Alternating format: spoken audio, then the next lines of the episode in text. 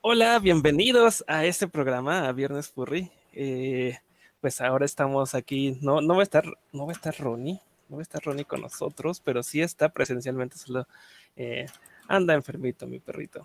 Entonces eh, espero que todos aquí en el chat le deseen lo mejor para que se recupere pronto, para que se sienta mejor. Pero, pero pues aún así estamos todo el cast completo. vamos a tener aquí a un perro invisible, a un perro mudo pero sí estamos todo el cast completo y además tenemos a alguien más, ahorita se los voy a presentar. Estamos aquí con, bueno, en espíritu tenemos a Ronnie Pérez y también tenemos a Apolo y a Coidel. Hola, buenas, sí, aquí estamos en Viernes Furry, este otro, bueno, este siguiente viernes que estamos todos juntos. Y sí, en efecto, pues Apolo nos va a hacer el favor de presentarnos a nuestro invitado para esta ocasión de Viernes Furry, que adelante Apolo.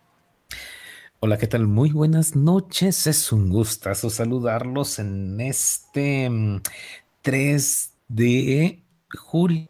O sea, Dios mío, siete meses, siete meses que han sido, la verdad, un poquito eh, pesados, pero bueno, ya, ya vamos avanzando y, ya vemos la luz al final del túnel. Y, bueno, el día de hoy, pues como dice Coidel, tenemos un invitado súper, súper especial. Porque, hijo, ¿Cómo, lo digo así bonito? Mm, porque ah. él es una de las cabezas que está detrás de una de las convenciones más esperadas en todo México. El de Stargus, lo dijiste su nombre. el de Stargus, Radabatán para los amigos. Hola, ¿qué tal? Buenas noches. Ya es la. Por... Ah. Perdón. Sí, perdón, eh, siempre nos andamos interrumpiendo por aquí, es mi culpa. Eh, sí, es la cuarta, quinta vez que te tenemos aquí en el programa. sí, justo estaba pensando eso hace rato, cuántas veces había venido, no estoy seguro, pero pues muchas gracias por tenerme de nuevo. Oh, qué genial, de verdad, qué bueno que estás aquí. Ya te vamos a sellar tu tarjetita de este de furro frecuente aquí en Viernes Furry. Sí. La sexta es gratis, ¿eh? Ah, qué bien. Ya nos hace falta algo de eso.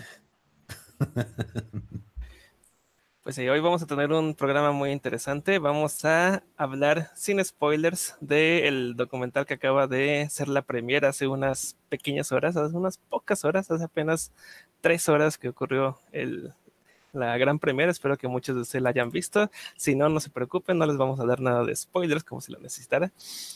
Y también les vamos a hablar, obviamente, de Confuror 2020, qué está pasando con esa convención. Yo creo que muchos de ustedes están eh, más que atentos, aún si planeaban o no planeaban ir a la convención.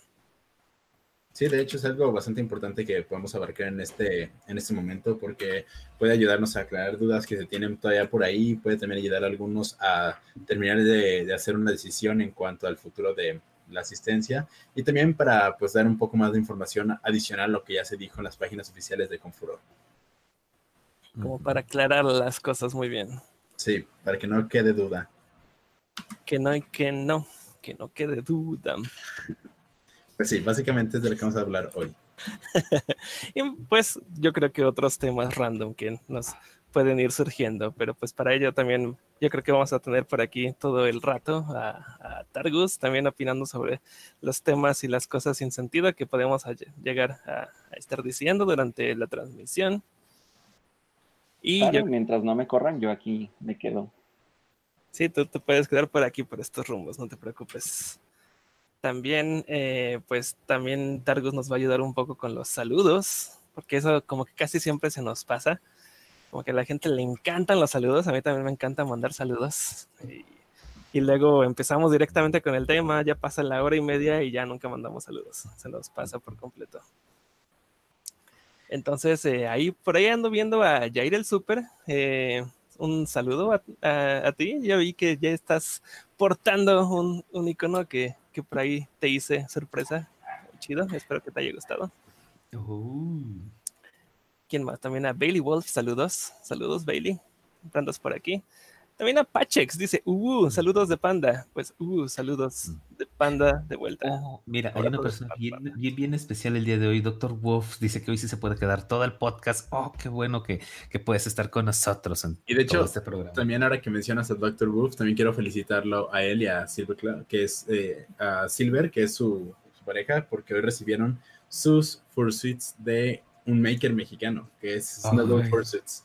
Y sí, felicidades por sus por su adquisición de, de sus personajes hechos en materia.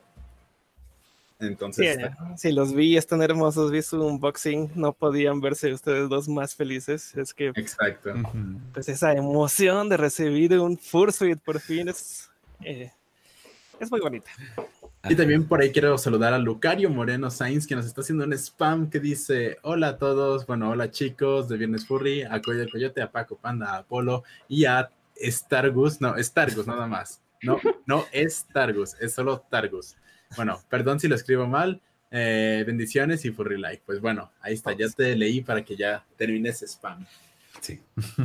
y los que están mandando como un millón de corazoncitos y patitas, no los vamos a leer. No, no vamos a caer en su clickbait. Eh, como que, ay, van a ver muchos iconitos, seguro me leen así. No, soy malvado y no. Joey Fox, saludos. Un saludo a Joey Fox. Oh, dice Alex, que pido saludos para Nicolo, que es de España, pero no puede ver el podcast. Oh, no, no te preocupes, Alex, por el spam. No, no, es, ningún spam. No es ningún spam. Saludos a, a Nicolo. Eh, y yo creo que pues eh, Nicolo nos puede ver en retransmisión, nos puede escuchar en Spotify, nos puede escuchar ya en varios lados, también en Apple Music. Un saludo para él. Muchas gracias, la verdad, por oírnos en, en todas las plataformas digitales. Hemos tenido un, crecimiento muy, muy grande en todas las plataformas. Yo nunca había visto un crecimiento así. Este, entonces, muchísimas gracias. E, e, es bien curioso, la verdad, que hay ciertos temas que les encantan y, y, yo creo que vamos a hacer un análisis muy, muy bueno de todos los eh, podcasts que escuchan, porque hay uno en particular que les encanta oír y es este, los Forsuits en general los fursuits. Sí, fíjate, así, ¿te acuerdas que tratamos un tema este, eh, de las fursonas también? Fursuits y fursonas, si no mal recuerdo. Hace ya mucho tiempo, sí. Sí, y ese es este nuestro podcast número uno. El más escuchado. Entonces, yo creo que los menos escuchados son esos donde yo me pongo a filosofar y empiezo a hablar de cosas bien marcianas, ¿verdad? No, fíjate que no, eh. También esos de este de um, Frosofando también eh, están en un top 10. Ahí, yo creo que la próxima semana le eh, sacaré el top 10 de, de los este, podcasts que más eh, oye nuestro público y los mencionamos al aire para que también, si no han oído alguno, los escuchen, porque la verdad Muchas, muchas gracias por, por todas sus reproducciones. Pueden hacer, incluso ya sabiendo el top 10, podrían hacer una lista de reproducción que se llame Weirdness Fury Greatest Hits. Eso estaría muy bueno, ¿eh? Muy, muy bueno. De hecho, eh, cada domingo nos reunimos algunos amigos para. Bueno, nos reuníamos antes de cuarentena para pues para vernos una vez a la semana. Eh, tristemente esta cuarentena no sea, por, esta cuarentena no hemos podido salir, pero procuramos, no es algo tampoco tan constante, eh, reunirnos por llamadas de Discord. En ellas está Targus, y luego nos armamos unas discusiones bien filosóficas que yo pienso, mmm, ¿por qué esto no es un podcast? Sí, ¿verdad? Me ha pasado que con Targus, específicamente con Targus, no sé qué pasa, que me quedo hablando de temas que yo digo, cielos, me gustaría como, o que fueran más escuchados estos temas, o que estas palabras no se quedaran entre dos personas, porque a veces es impresionante cómo nos agarramos filosofando. Sí, son las conversaciones de las 12 de la madrugada. Ándale. Wow, ¿en serio? Que luego pienso cuando yo empiezo a hablar de ese tipo de temas aquí en el en, Viernes Furry, que siento que como que se aburren un poquito nuestros escuchas, pero creo que es mi idea por completo. Sí, no, sé, la verdad. No, no, creo que nuestros escuchas sean honestos cuando estemos siendo aburridos y que nos pongan en el chat. ¿Saben qué? Estoy bien aburrido, ya me voy.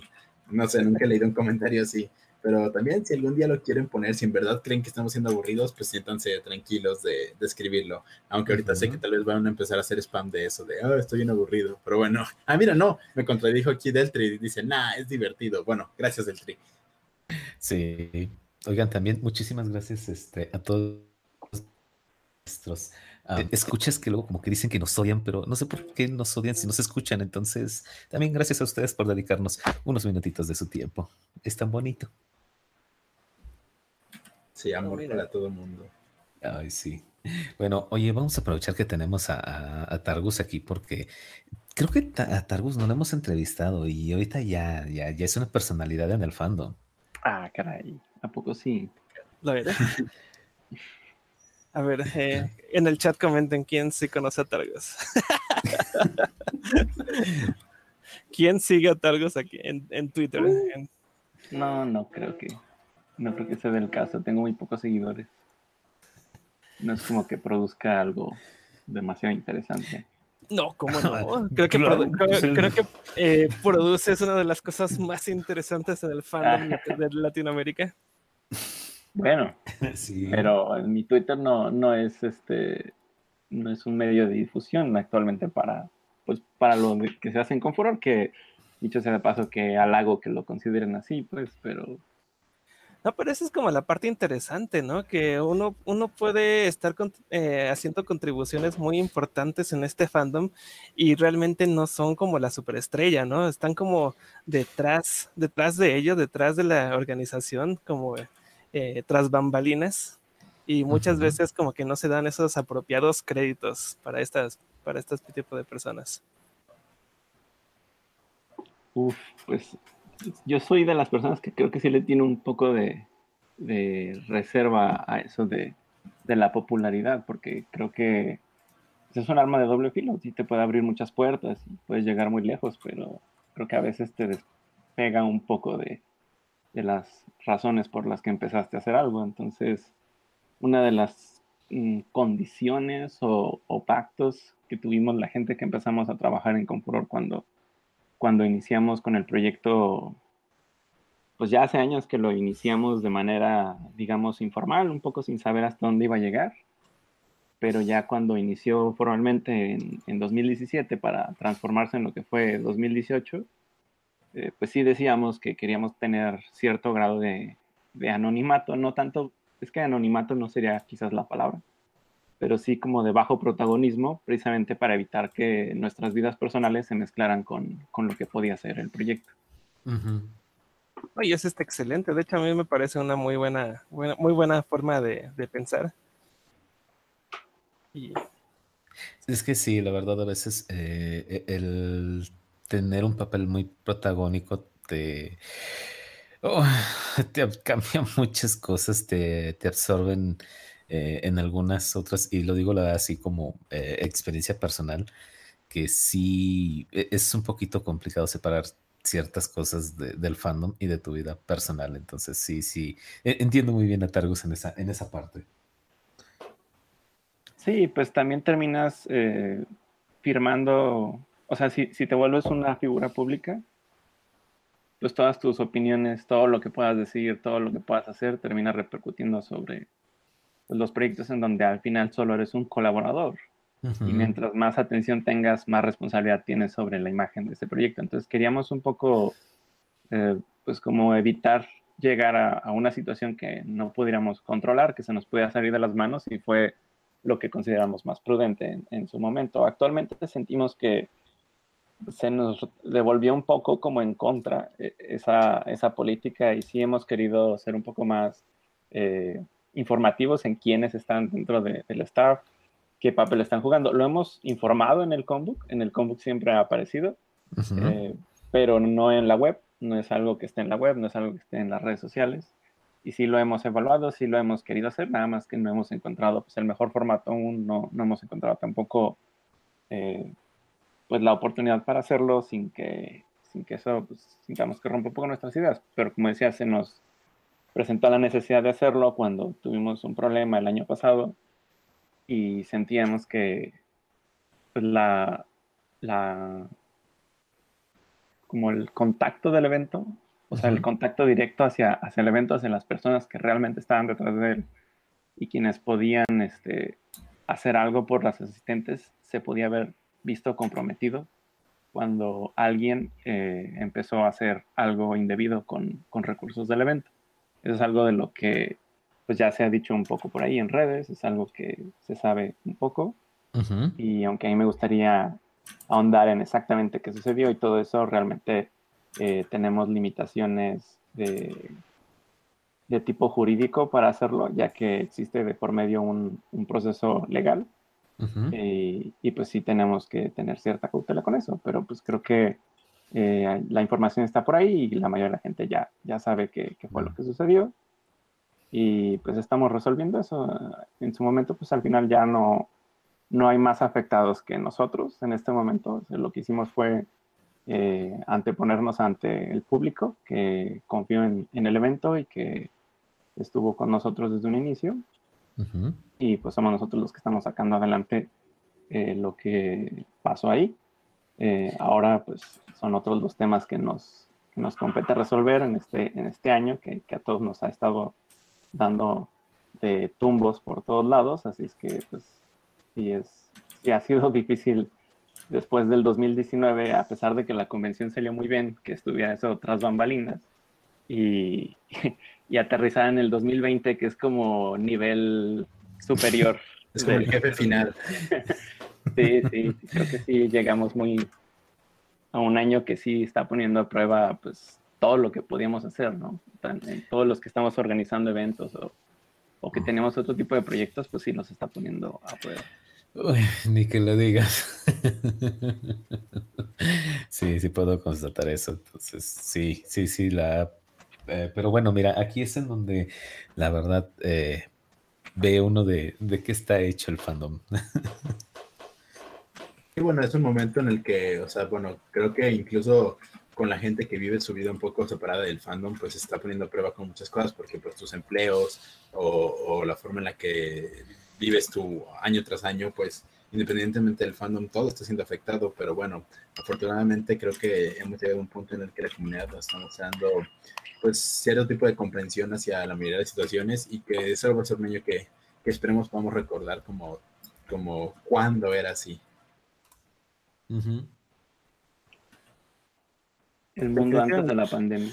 Y es lo que te iba a decir, es, va a ser como un antes y después, ¿no? Antes y después del, del 2020, yo creo que sí, muchas cosas van a cambiar, pero espero, esperemos todos que sean para, para bien.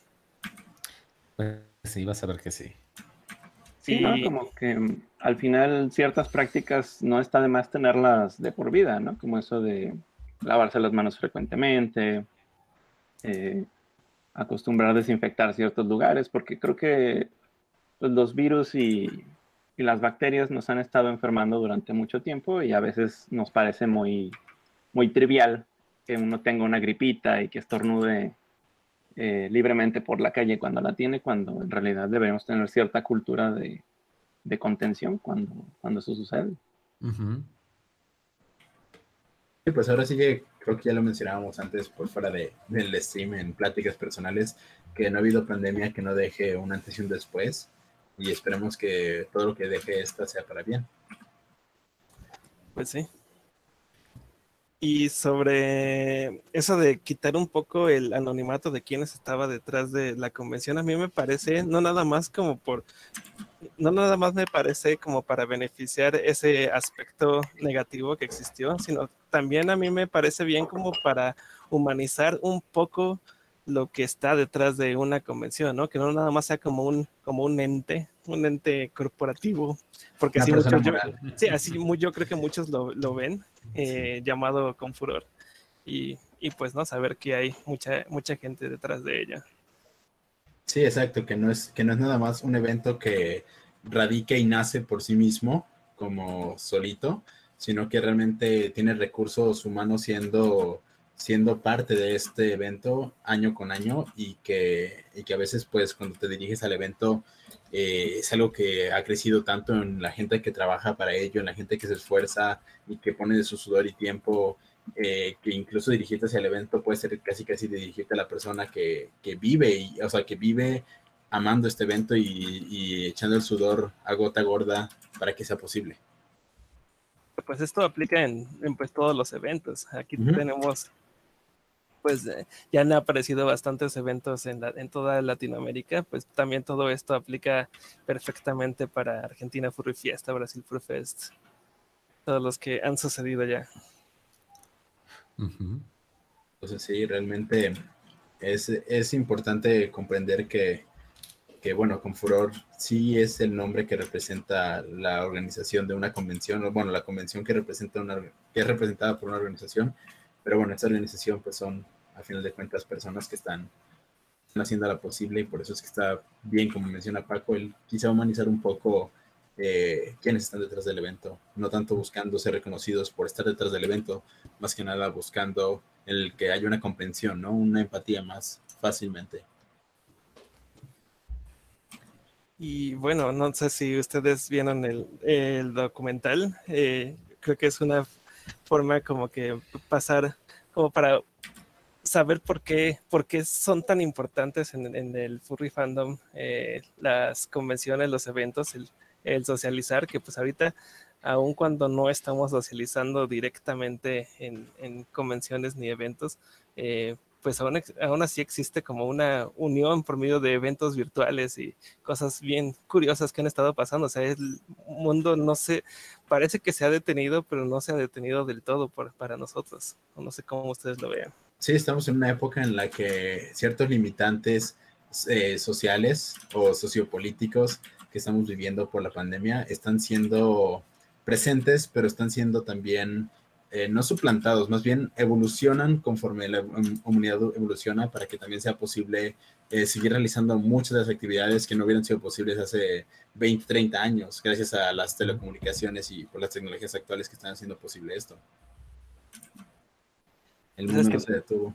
Que eso es algo que se ve en el documental, ¿no? A mí me gustó mucho cuando me enteré de la existencia de estos fanzines que que manejaba la gente. No recuerdo bien si la época eran los, los 80s o, o, incluso desde los 70s, pero creo que sí ya eran los 80s cuando estaba sucediendo eso.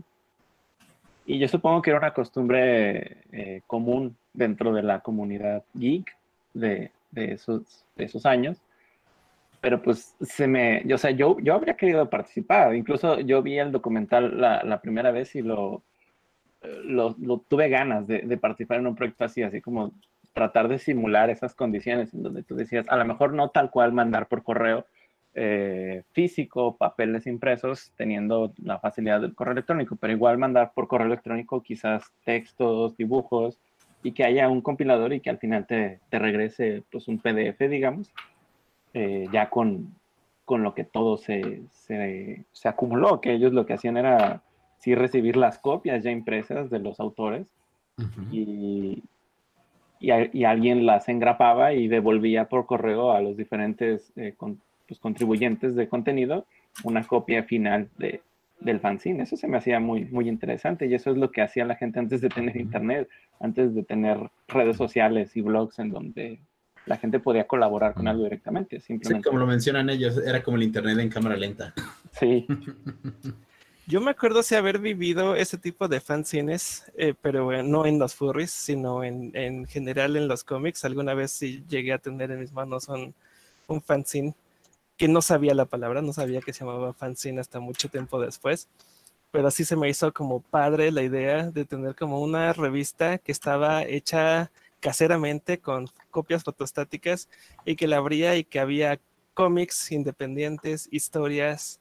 Eh, te anunciaban que va a estar, ni siquiera existían la TNT o la con cómics, existían otras, otras que apenas estaban surgiendo y que si ibas, aquí en México estaban muy pequeñas, ¿eh? yo creo que tendrían, y pues para hacer cómics, pues, porque yo creo que tendrían como unos 5000 asistentes, cuando ahorita ya hoy en día una de esas convenciones de cómics tienen como, no sé, 300, 400 mil ni siquiera, sí, ni siquiera tengo la menor idea de cuánta gente ya va a esos eventos, pero sí, sí me acuerdo que lo hacían en un centro de convenciones chiquitos, mis papás me llevaban, pues yo estaba chiquito y de pronto encontraba esas revistas y en algún momento me dieron también muchas ganas de hacer algo, algo así, pero creo que antes de que yo pudiera eh, concretar un proyecto ya que fuera grande, porque esa era mi idea, si quería hacer como un tipo, una tipo de revistas con artistas independientes, pero crecí y gracias al cielo llegó el internet.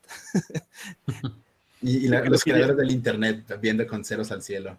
Sí. Pues, entonces uno, uno ya tenía más eh, alcance, porque pues eso era la intención de esos fanzines, ¿no? Poder tener como un alcance, no tanto como hacer la revista, hacer la revista y, y publicarla y que la gente la leyera, sino que la gente pudiera ver de alguna forma lo que tú hacías, tus dibujos.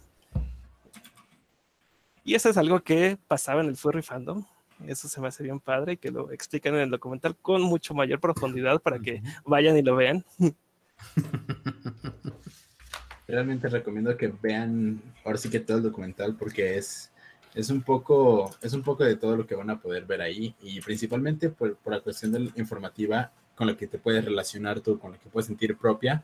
Y al menos a mí me, me hizo sentir como, me dio una sensación de pertenencia muy grande mientras veía el documental. Si les vamos a dejar... Yo les voy a decir que... Bueno, les vamos a dejar el link del documental, se llama The Fandom, eh, es de Ash Coyote, eh, en, la descripción. No, ahora, yo les quiero decir que la verdad, he visto, bueno, hay muchos documentales del fandom furry, pero ninguno como este que realmente eh, indagaran en, cintas VHS y de 8 milímetros, estoy segurísimo. en cintas muy, muy, muy viejas. Este, de verdad, me, fascinó eso, el de poder conocer realmente ya eh, cómo es que pues fue evolucionando eh, el fandom a través de todos estos años, ¿no? Esa, es la parte que a mí más me, emociona de, de, este proyecto de Ash. ¿Sabes cuál es la razón por la que se siente tan distinto? porque todos los documentales que hemos visto hasta ahorita, bueno, salvo algunos proyectos más independientes que, que quizás no nos ha tocado ver siempre porque se quedan muy cercanos a los nichos de donde se produjeron. Eh, pero la diferencia es que los que se vuelven virales y los que están rondando todo el tiempo por ahí son producidos por gente ajena al fandom. Es gente que quiere hacer una noticia eh, de nosotros o quiere hacer alguna nota de nosotros. Y aunque algunas han sido muy buenas intenciones, han tenido muy buenas intenciones y han, han quedado muy bien producidas, pues no tienen la, la perspectiva interior del, del, fandom, que es lo que tiene este, este documental. Este está hecho por gente que, que ha, ha, estado dentro de la comunidad y, y, le debe mucho a la comunidad y se siente eh, comprometida con la comunidad. Por eso es que, que ahora trabaja este tipo de producciones que, les ha costado su, tiempo y, sus recursos llegar hasta donde están. Sí, como quien dice, de furries para furries. Sí. Y ahorita sabes que lo más bonito que se vio en, el chat desde que todo el mundo empezó a hacer donaciones porque este proyecto pues va a continuar con una segunda parte y, eso fue lo, padrísimo ahorita de que todo el mundo soltó este eh, un donativo. Y eso es, algo muy, muy padre. Sí, la verdad estuvo muy genial que eh, todo, había muchísimos espectadores en la pre, bueno, en la sala de espera antes de que comenzara el, pues, el documental y la verdad estuvo muy, muy genial ver cómo durante todo el documental hubo mucho apoyo por parte de la gente que lo estaba viendo. Yo creo que también al ser un proyecto interno eh, de Furries para Furries, eh, fue mucho más que explicar ¿qué es el furry fandom? Miren qué raros son. Fue eh, la historia del furry fandom y a partir de la historia eh, descubrir quién es, por qué, por qué surgimos y quiénes somos. Exactamente. De hecho, creo que muchas personas, incluyéndome a mí mismo, desconocían muchos de los aspectos que mencionan este documental hasta que vi este documental.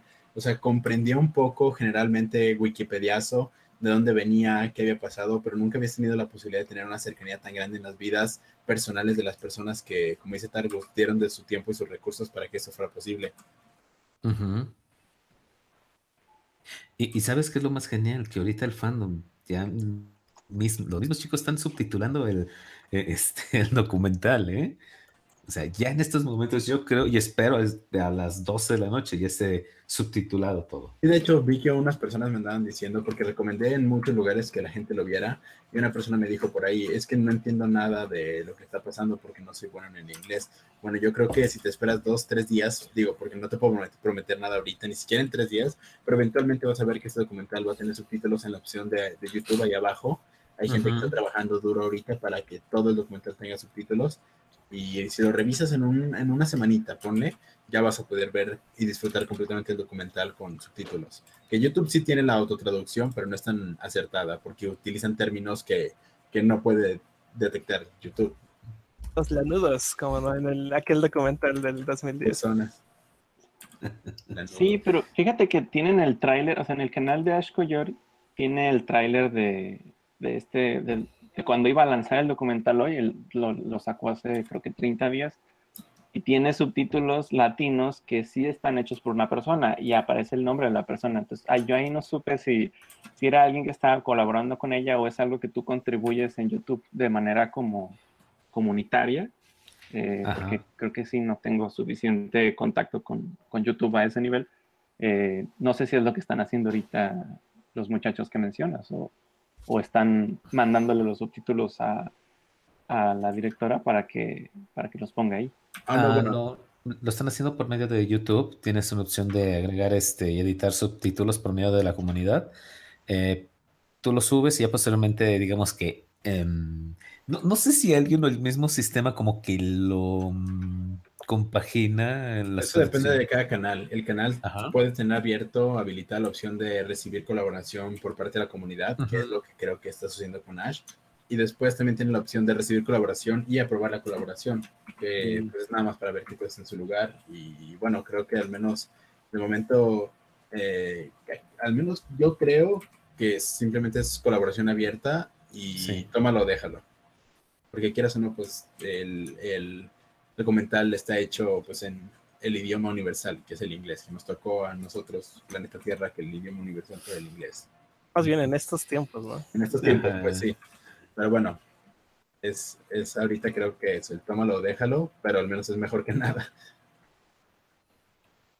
Y yo creo que hace unos 500 años les, dice, les empiezas a hablar en, en, inglés a alguien y pues no, como que no, no hablas, ni siquiera sé, ¿no? ¿No hablas latín?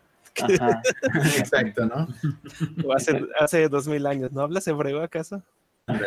Ándale. Que, que es bien relativo, creo que sí es salirse mucho del tema, pero no sé exactamente en cantidad de hablantes cuál es el idioma más predominante, o sea, que sea lengua natal. No sé si al final termine siendo el chino mandarín, ¿no? sí. Ajá. Sí, o sea, en cantidad, en cantidad de hablantes creo que sí es el, chino mandarín. Creo que español está en tercer lugar eh, de la lengua más hablada. Y en segundo lugar está el hindú, no sé. Mm, a ver, ahorita te lo investigo mientras ustedes sigan hablando. Bueno, pero sí, a lo que voy es de que ya está trabajando personas independientes, que también se, agradece su, su, colaboración, para que este documental en efecto tenga su doblaje al español, en, al francés, al italiano, al portugués, no sé, muchos idiomas, dependerá de qué, quién está colaborando detrás de todo esto. Y bueno, principalmente es nada más apoyar el documental con tu visita. Si quieres adquirir el DVD, bueno, no DVD, el Blu-ray, lo tienen a la venta, el Blu-ray. Si DVD, ya no estamos en 2008, 2005. Está el DVD, el Blu-ray, perdón. y, también puedes comprar el VHS. También puedes comprar y el, beta. El beta. También puedes comprar el documental en contenido digital. Lo tienen disponible en HD, Full HD y 4K. Ah, miren, el chino sí es en primer lugar, después llega el español, efectivamente, y en tercer lugar el inglés, hasta cuarto está el hindi. O sea que español sí está en segundo lugar. Sí. Sí, pues es que español realmente creo que... la diferencia es que los chinos hablan inglés, los de español hablan inglés, los de inglés solo hablan inglés, los hindús hablan inglés, los árabes hablan inglés, entonces ahí por eso porque estamos hablando de idiomas natales, ¿no? Entonces sí, terminamos siendo más los de habla hispana que los de habla inglesa de forma natal. Sí, es que hubo varios factores que, que, lo permitieron. Uno de ellos es que la, como que el modelo, no sé si, si tal cual sea el modelo a seguir eh, capitalista, pero muchos de los ejemplos de negocios que puedes citar, la mayoría tienen origen en Estados Unidos. ¿no? Entonces son, son negocios que salieron de Estados Unidos al mundo y eso creo que incentivó a la gente de muchos países a, considerar el inglés como un, como un idioma de negocios. De hecho, Paco ya lo había explicado en un podcast anterior, porque sí lo mencionamos, y todo esto viene desde antes de Estados Unidos. fue desde que Gran Bretaña era potencia mundial. Ellos, Mm, al colonizar tantos lugares eh, alrededor del mundo, en África, en Australia, empezaron a, pues incluso muchísimo antes de ello en, América, eh, empezaron a hacer muy popular el idioma inglés como segundo idioma y después como primer idioma en los lugares que con- conquistaban. Entonces se volvió el idioma del negocio. Y cuando pasó la Segunda Guerra la primera Segunda Guerra Mundial, que ahora pasó a ser potencia mundial Estados Unidos, pues a nadie se le hizo difícil que el idioma universal siguiera siendo el inglés. Sí, prácticamente pasaron de una potencia anglosajona a otra potencia anglo- anglosajona y como ya todo el contenido comercial se encontraba ahí, pues ya solo se adaptó a, a las, a la era, pero no cambió. Pero sí, entonces, No, ¿Cómo nos desviamos de temas? sí, aquí, es cuando nos di- aquí es cuando la gente nos tiene que escribir aburrido. No, para nada, porque son, es este, información que deben de saber. No. Ay, Pero bueno, sí, eh, Regresando al tema, sí está por ser doblado este, en YouTube para que lo vean, lo chequen en, un- en una semanita, en unos días. Y si sí saben inglés, pues ya véanlo hoy mismo, después del viernes. por incluso está subtitulado eh, de forma correcta en inglés, por si se les facilita más leer el inglés que escucharlo, también lo- lo- tiene los, sus subtítulos correctos en, en inglés. Eh, pues nada, me, como, como un pequeño spoiler emocional me hizo llorar. Uy, sí, yo creo todos. Sí, no, no, no pude, no pude evitarlo. Y supe algunos que nada más dijeron, me contuve, pero, pero nunca lloro en las películas. Eh, pero aún así, los que se contienen en las películas creo que también tuvieron ahí su, su momento sniff Llanto interno. su llanto interno. Ujú. Y es que este es, este es un tema que es muy cercano, ¿no? O sea, no creo que haya alguien que lo vea y sea como, o sea, dentro de la comunidad, no creo que haya alguien que lo vea y sea como muy indiferente a él, o porque creo que la empatía es muy directa. Sí, lo que te que- decía, ese- esa sensación de pertenencia que te da está increíble. Sí. Sí, a mí me dejó, o sea, sí me dejó muy sacudido cuando lo vi. Eh, me tocó verlo, como comentaba, en, en Texas Furry Fiesta este año. Todavía no era la versión final. Eh, tenía escenas recién añadidas que se grabaron en la convención. Uh, Y, y ahí estaba, eh, por pura suerte tuve la, la oportunidad de que me invitaran a, a mirarlo y, y pues sí, sí fue muy impresionante. O sea, yo salí de- del cuarto, por ahí hay una foto eh, de cuando salimos del cuarto y todo. y, este, no, no sé si la puedo encontrar ahorita. Pero Estoy llorando, ¿no? pues estamos, sí, todos tienen alguna cara de impacto y todos la estamos pasando muy bien. Pero sí me dejó muy pensativo ese día. O sea, creo que regresé a, no recuerdo qué pasó de ahí, creo que fui y te fui a buscar al, A llorar en el hombro de Paco. sí, que estaban en el lobby y creo que les dije algo así como de, creo que pasé una experiencia religiosa. Oye, pero qué suerte tú de que viste el documental, de pronto saliste de él y seguías en una convención. Ay, ya sé, ahorita, nosotros estamos con la sensación de, de salimos del documental y, y Quiero ir a estamos una convención. una convención. Y luego pensar que algunos de nosotros estaríamos en este momento en Antrocon Ay, ya es todavía sé. mu- más triste. Sí, Sí, fíjate, fue ¿Cómo? Que No, no, me no. tocó estar ahí en la convención todavía y que era justo la última, creo, que se dio. sí, de hecho fue la última convención que se dio antes de la pandemia. Porque fue una legión que se, se canceló y ya. No, pues todavía ocurrió Banco Fur y Ah. todavía ocurrió, de hecho, hubo una que ocurrió ya durante la pandemia porque ya no la podían cancelar, de que ya estaba ocurriendo y de pronto dieron la alarma roja. Eh, no me acuerdo cuál fue, pero sí me dijo Brain Freeze que estaba, de hecho él nos estaba haciendo como un reporte por medio de Telegram en un grupo. Nos estaba diciendo así como que pues estamos como semi atrapados en una convención, pero empiezan como a cancelar las cosas, hay restricciones en cantidad de gente que puede entrar al panel, a paneles. El Dealers de y Artisalis se cancelaron por completo, ya no pueden suceder. No existen raves nocturnos ya. Pues estaba ya todo muy feo, Wow. pero fue ya la última, Mm. última que ocurrió antes de, Ah. de decirle adiós a todo. Al menos de las convenciones eh, que son las top 10 como que tienen demasiada asistencia y todo eso, creo que sí fue Texas Furry Fiesta la última de las top 10. Pues fuimos a la, a la más grande de, Del este año. año. Este año. Sí. sí, es cierto, nos tocó vivir la última convención pre-pandemia. Y alguien también me dijo, felicidades, fuiste a la convención más grande de Europa y de América. Y yo, "Mm, sí, es cierto. Fuimos a la convención más grande del 2020. Ay, no, bueno. Pues sí, ven, ven el documental, les van a dar muchas ganas de que esto ya se acabe, les van a dar muchas ganas de ir a una convención. Y... eh, o de, Y- y lo- ver a su- o de ver a sus amigos furry, de como que volver a verlos, ¿no? Ni siquiera en una convención, o sea, una convención es una excusa para verlos y conocer más gente, pero simplemente verlos ya es, Ya es ganancia. ya es ganancia, sí. Porque pues estoy seguro que los que estamos dentro de la comunidad, pero ya muy clavados como nosotros cuatro en este momento, cinco si contamos a Ronnie ahí, pobrecito, en cama, eh, creo que ya la- eh, estamos en un punto de nuestra vida en que todos nuestros amigos, o la gran mayoría de nuestros amigos son furries. Sí, y, y aparte de que, la, de que pues, la gran mayoría de nuestros amigos son furries, pues estábamos en un punto de nuestra vida en la que ya era todo, era la mayoría, el 90% de lo que consumíamos, pues al menos puedo hablar por, por parte de Paco y, y mí, y bueno, también Ronnie, que ahora ya está, que ya está metido en lo de los streams para furries, de furries, para eso, o sea, era parte de nuestro trabajo, de nuestro oficio, de lo que hacíamos a diario, ir a convenciones, al menos, al menos ahí es donde digo, puedo hablar por Paco y por mí, que era nuestro, nuestro cotidiano, ¿no? Y, Sí. y es ahí donde digo, llegamos a ese punto, o al menos yo estoy en ese punto en donde todo el contenido que consumo, mi trabajo, mis amigos, incluso mi familia, que saben que, que de eso trabajo, de esto vivo y me apoyan muchísimo en esto, ya estoy envuelto en esto y, y es difícil como, como pensar cómo están las cosas ahorita. Oh, mira qué genial. Y pues eh, tenemos en puerta una convención aquí en México que todavía no, no se ha cancelado, todavía sigue en pie, Sí. o sea, con furor.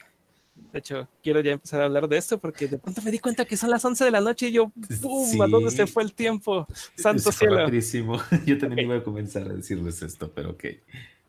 Va que va. con furor sigue en pie. Es algo como todo, como que a muchos se les hace increíble. De hecho, si esto, si me estuviera Mm. oyendo ahora mismo, eh, hace un año, diría, pero pues ¿por qué? ¿No? Pues con furor, con furor, pues tiene que seguir en pie, ¿no? ¿Por qué habría que ser diferente? Pero pues ahorita sabemos qué es lo que está ocurriendo. Eh, ¿Cuál es el estado de Confuror en este momento? Targus. Pues el, el estado de confort justo es que eh, tenemos el, pues lo hemos llamado compromiso, justo, justo eso es. Actualmente es un, es un compromiso que debemos mantener porque pues desde antes de que estuviéramos en esta situación de, de la pandemia, desde antes de que iniciara el año incluso, pues iniciamos nuestras labores de firmar contratos, hacer eh, cotizaciones con, con los proveedores y pues principalmente de lo que es el servicio de audio y el espacio de, del hotel.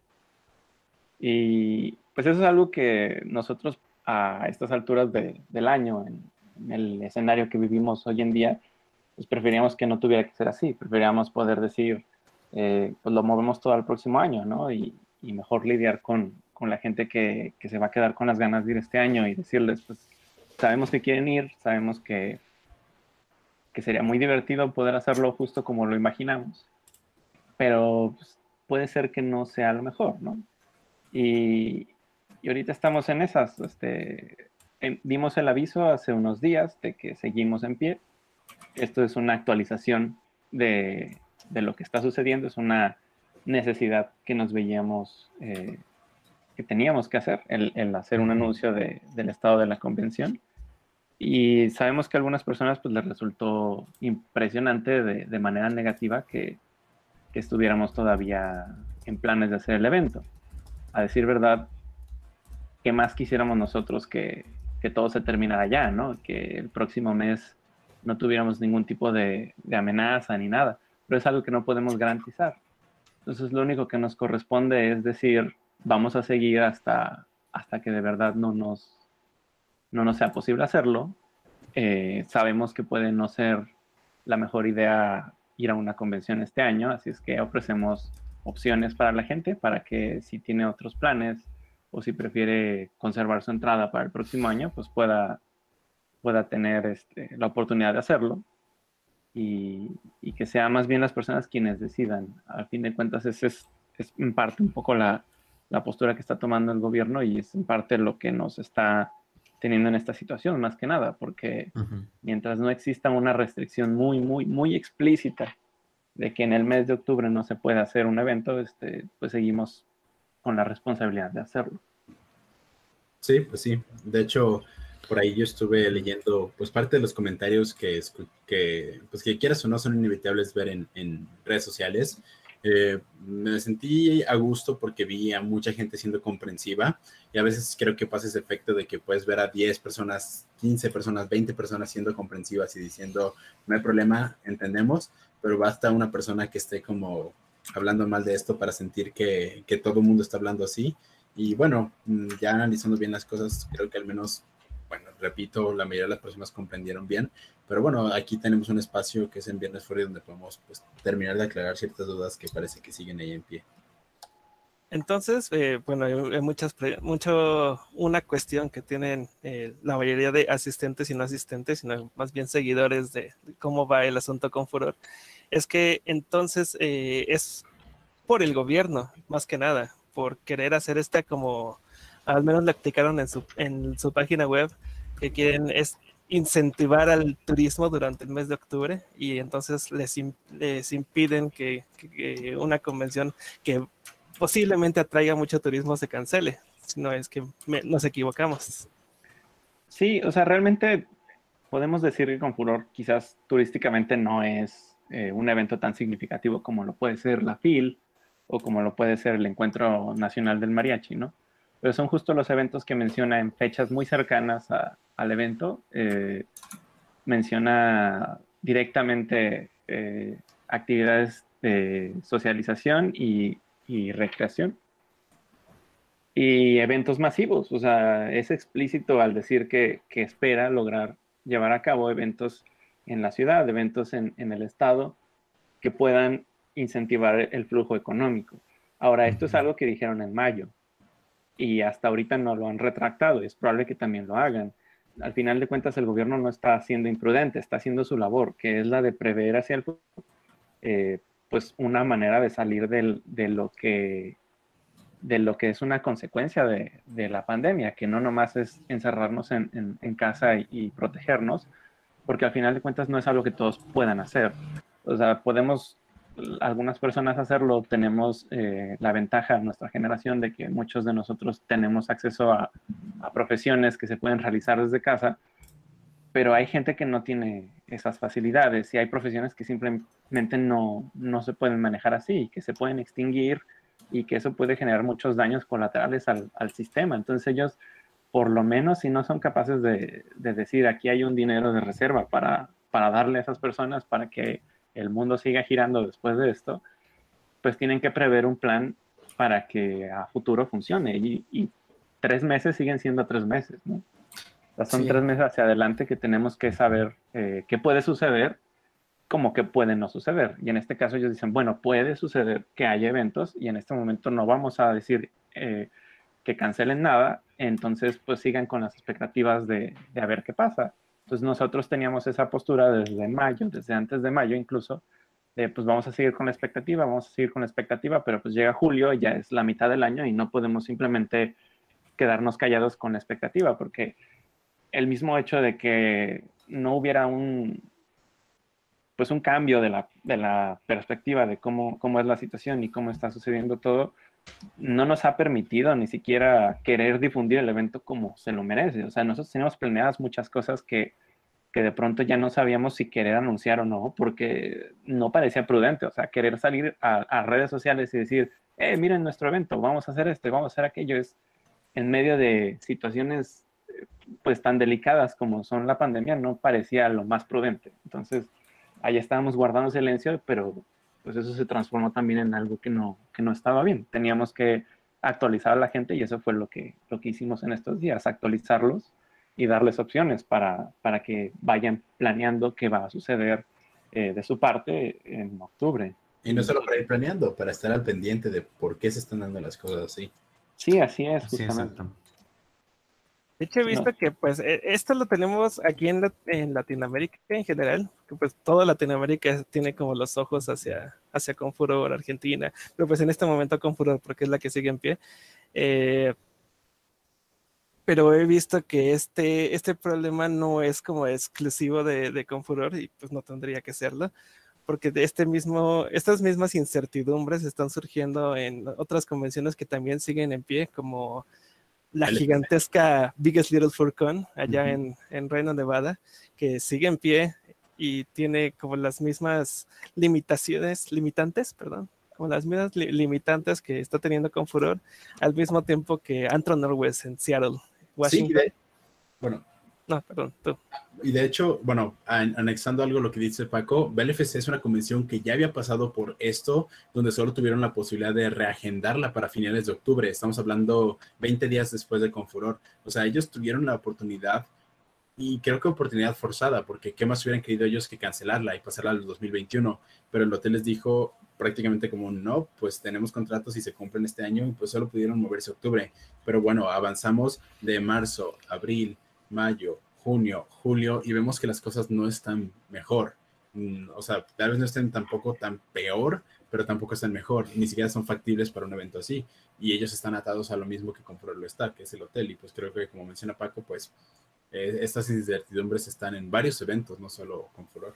El MFF también, la más gigantesca del mundo, que es Midwest Fur Fest, también se encuentra en las mismas situaciones. Todavía sigue en pie, no se ha cancelado no se tiene planes que cancelar. Pero ahorita eh, dijo algo importante, que es como que es como una atadura con, el hotel. Yo vi que muchas personas también estaban eh, culpando al hotel de Confuror por esto. ¿Qué, es, ¿Qué tan cierto es esto? No, pues justo es algo que, que sí me gustaría poder aprovechar el espacio de este canal para para aclararlo, ya que, como les mencionabas, es una cuestión de proveedores, o sea, eso es algo plural. Eh, actualmente los contratos eh, que más, que son más significativos y que son más difíciles de, manipular es audio y, sede, que el sede en efecto es el hotel, estamos hablando de pues de algunas reservas de habitaciones, estamos hablando de los salones que en este caso, eh, como spoiler de lo que nos ha nos ha arrastrado y que probablemente no tengamos del todo, pero teníamos reservado todos los salones del hotel, o sea, lo que era el año pasado el, el, espacio que estaba cerrado, que le pertenecía a otros eventos que fueron sucediendo durante los diferentes días de Confuror, iba a ser todo nuestro este año. Eh, entonces, desde enero, eh, desde principios de enero, o sea, estábamos haciendo el, el trámite eh, a finales del año pasado, teníamos ya todo, y pues tenemos ese plan. En los días anteriores hemos replanteado eh, la cantidad de salones que vamos a poder usar, precisamente por un lado para, para que el evento no sea tan masivo y por otro lado también para ajustarnos a las expectativas, porque nosotros esperábamos que como mínimo llegaran 1.500 personas, pero a estas alturas del año eh, no tenemos más que la mitad de gente de esa cantidad registrada y, con todos los movimientos que va a haber en los próximos días, no estamos seguros de cuánta gente va, a permanecer ahí. Entonces, eh, pues sí, eh, vamos a tener que hacer el evento un poco más pequeño. Todavía existe pues esa, ese plan de que se haga y que se haga pequeño, que se haga con medidas de seguridad y todo, porque, porque tenemos que tener ese plan. Y tenemos que pensar siempre en que todo, existe la posibilidad de que todo mejore y todo, pero siempre estamos atentos a eh, las cosas eh, pues también cambien y que tengamos que buscar otra alternativa. Y en este caso sabemos que el hotel pudiera estar en la disposición de permitirnos cancelar sin una pérdida, porque hemos tenido esa plática. Actualmente no tenemos esa libertad, pero no quiere decir que no la podamos tener dentro de dos meses o dentro de un mes, según avance la situación. Eso es algo que tenemos que ir viendo. O sea, actualmente lo que hicimos fue avisar cuál es el estado de las cosas al día de hoy, pero ese estado va, va y puede cambiar eh, día con día. Entonces, no sabemos si para bien o para mal, pero pues tenemos que estar listos para, para que cambie. Y como decías, pues el hotel no es precisamente el problema. Eh, es una situación de que eh, no puede sobrevivir un sector económico sin movimiento, como es el sector del turismo. Por eso es que hemos visto que muchas cadenas hoteleras o algunas cadenas eh, cercanas a las cadenas hoteleras, como son las cadenas restauranteras, pues se han visto en la necesidad incluso de, manifestarse en contra de las esferas económicas y, gubernamentales para pedir permisos, para permitirles que operen, ya sea de una forma u otra, porque pues tienen sueldos que pagar, tienen gente que, está trabajando para ellos y que, que, en este momento no lo puede hacer y que está viviendo en sus casas, pues quizás con lo último que tenían de sus ahorros, ¿no? Sabemos cuál es la situación detrás de todo eso. Y, que se la pasan perdiendo contratos nada más por, pues todos los contratos que puedan perder, pues no, no, no se puede. O sea, tienen que, tienen que extender las cosas hasta, hasta donde se pueda. Sabemos que si el evento hubiera sido en marzo, si el evento hubiera sido en abril, fácilmente lo hubiéramos podido regendar a finales del año. Actualmente nuestro contrato nos permitiría regendarlo en diciembre pero no consideramos que reagendarlo a diciembre fuera un movimiento inteligente, ya que no es mucho rango de tiempo y además las fechas, perdón, las fechas de diciembre no eran favorables, nos estaban ofreciendo fechas como el 25 de diciembre, el 31 de diciembre, por ahí como el 15 creo que teníamos una oportunidad, pero no nos parecían de todas maneras las mejores opciones. Nosotros preferimos actualmente seguir con este plan de mantener las fechas, mantener una organización del evento un poco más pequeña de lo que esperábamos, e incrementar las, las medidas de, pues, de salubridad, de sanitización. Eso, eso se hace con el mismo apoyo del hotel, incluso porque actualmente están haciendo eventos. Ahorita, como no están, como les hemos comentado, no están actualmente restringidos por el Estado, están limitados. Pero sí están teniendo eventos, hay eventos, hay congresos médicos, hay congresos de, de todo tipo que ocurren todo el tiempo en el hotel. Y sí tienen limitantes, hay, hay algo que, que nos comentaron que no pueden hacer desde hace pocos días, cuando, cuando recién reabrieron, que, tal vez ya tengan aproximadamente unos 15 días, no estoy muy seguro, eh, no pueden ofrecer buffets. Y quizás para octubre todavía no pueden ofrecer buffets. Entonces los desayunos que nosotros teníamos planeados hacer como buffets, quizás vayan a ser, eh, bueno, los banquetes, porque este año no iba a ser un desayuno, iba a ser un banquete, quizás vaya a ser emplatado eh, pero eso es algo que pues, todavía está en veremos, ¿no? No sabemos si para septiembre o para, o para octubre directamente otra vez puedan tener buffets, pero legalmente, bueno, no, no legalmente, pero formalmente hay una restricción al respecto. Y, y pues ellos, esa es su postura, nos dicen, vamos a esperar un poco más, tenemos que saber qué va a suceder, pues de momento lo que podemos hacer es reducir eh, salones, tratar de reducir el impacto y, y la expectativa de gente es lo que hemos estado haciendo. Wow, qué, situación tan, tan complicada están, se están enfrentando y, yo lo comprendo eh, totalmente también. Entonces, este, sí, sí, sí es algo complicado y con lo que hay que tener, la verdad, este, un poco de empatía, la verdad como un comentario trash. A muchos en el chat les parece una genial idea lo de la Navidad Furry. Incluso Jerry, Jerry D dice que él prefiere mil veces pasarla con furros. Sería divertido. Creo que lo mismo ocurrió cuando anunciaron BLFC en, en octubre, el 31 de octubre, que muchos se emocionaron, ¿no? Ahorita pues ya la emoción como que se apagó porque pues sigue esta misma incertidumbre que estamos hablando de, pero sí, yo creo que yo también me emocioné por ello cuando dije, oh, Halloween en una convención furry, esa es de las ideas más geniales que existen en el universo.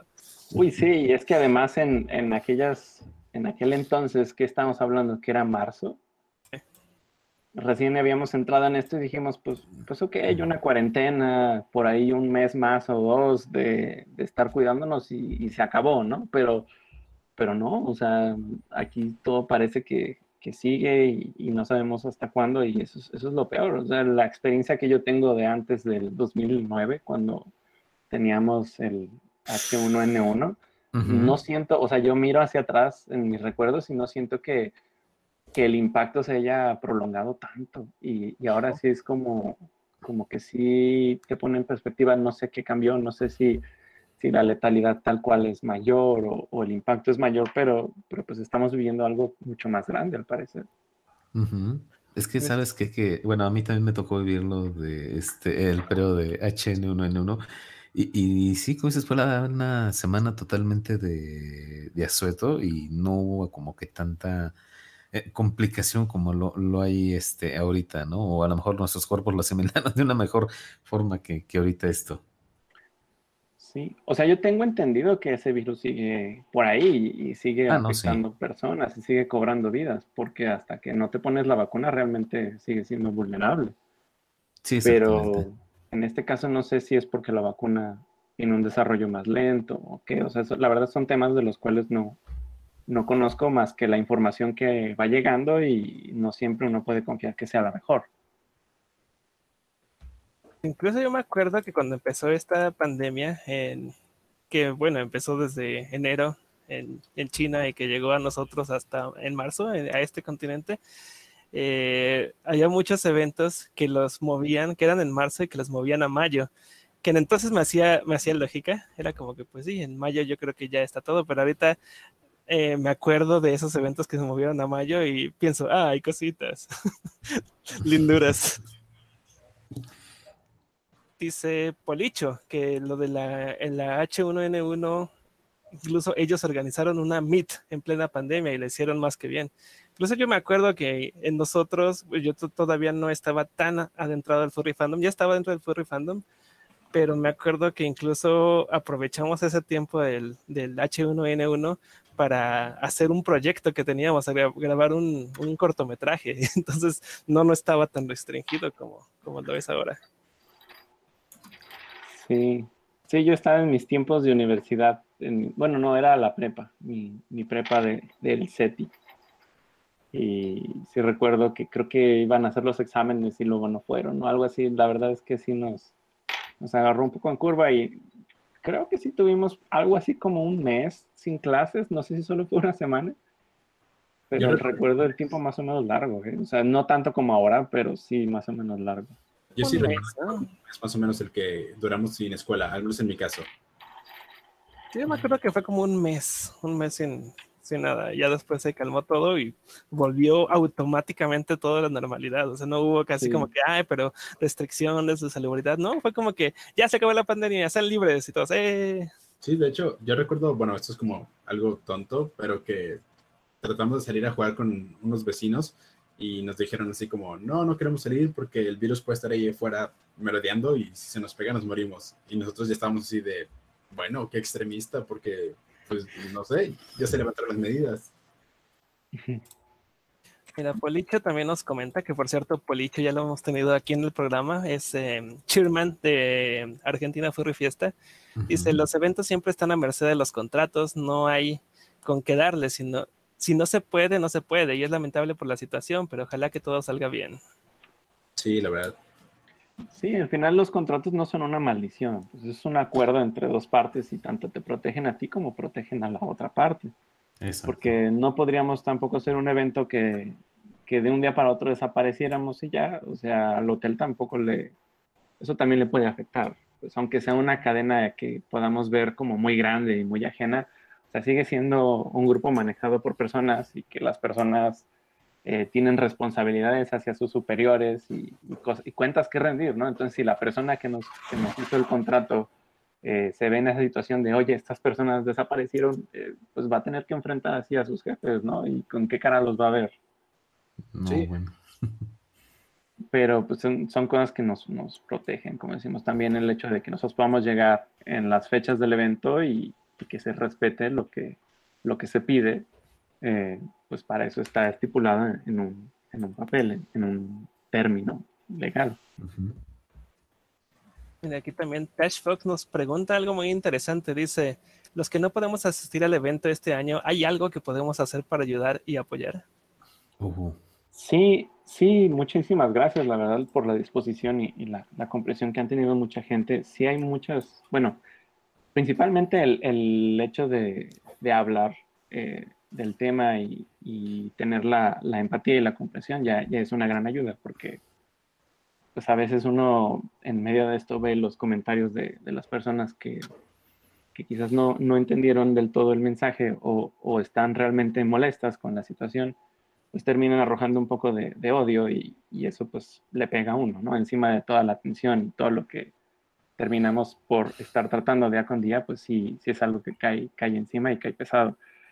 Pero sí hay muchas formas de, de ayudar. una de ellas es eh, simplemente el, el, hecho de transferir la entrada al próximo año nos, nos facilita a nosotros maniobrar los recursos durante este para poder garantizar tanto que podamos salir de este año en, en materia económica y, y, fiscal, porque dicho sea de paso, sí, sí estamos registrados y sí rendimos cuentas ante las esferas y las dependencias gubernamentales que corresponden, eh, pero sí nos podrían permitir eh, maniobrar nuestras finanzas y, y, llegar al próximo año si transfieren su entrada sabiendo que no, que no van a poder asistir. Si sí pueden asistir y creen que es conveniente asistir y vamos viendo la situación, este, también por eso dimos la, la oportunidad como se tiene desde un inicio. Eh, los planes se pueden cambiar hasta máximo el primero de septiembre.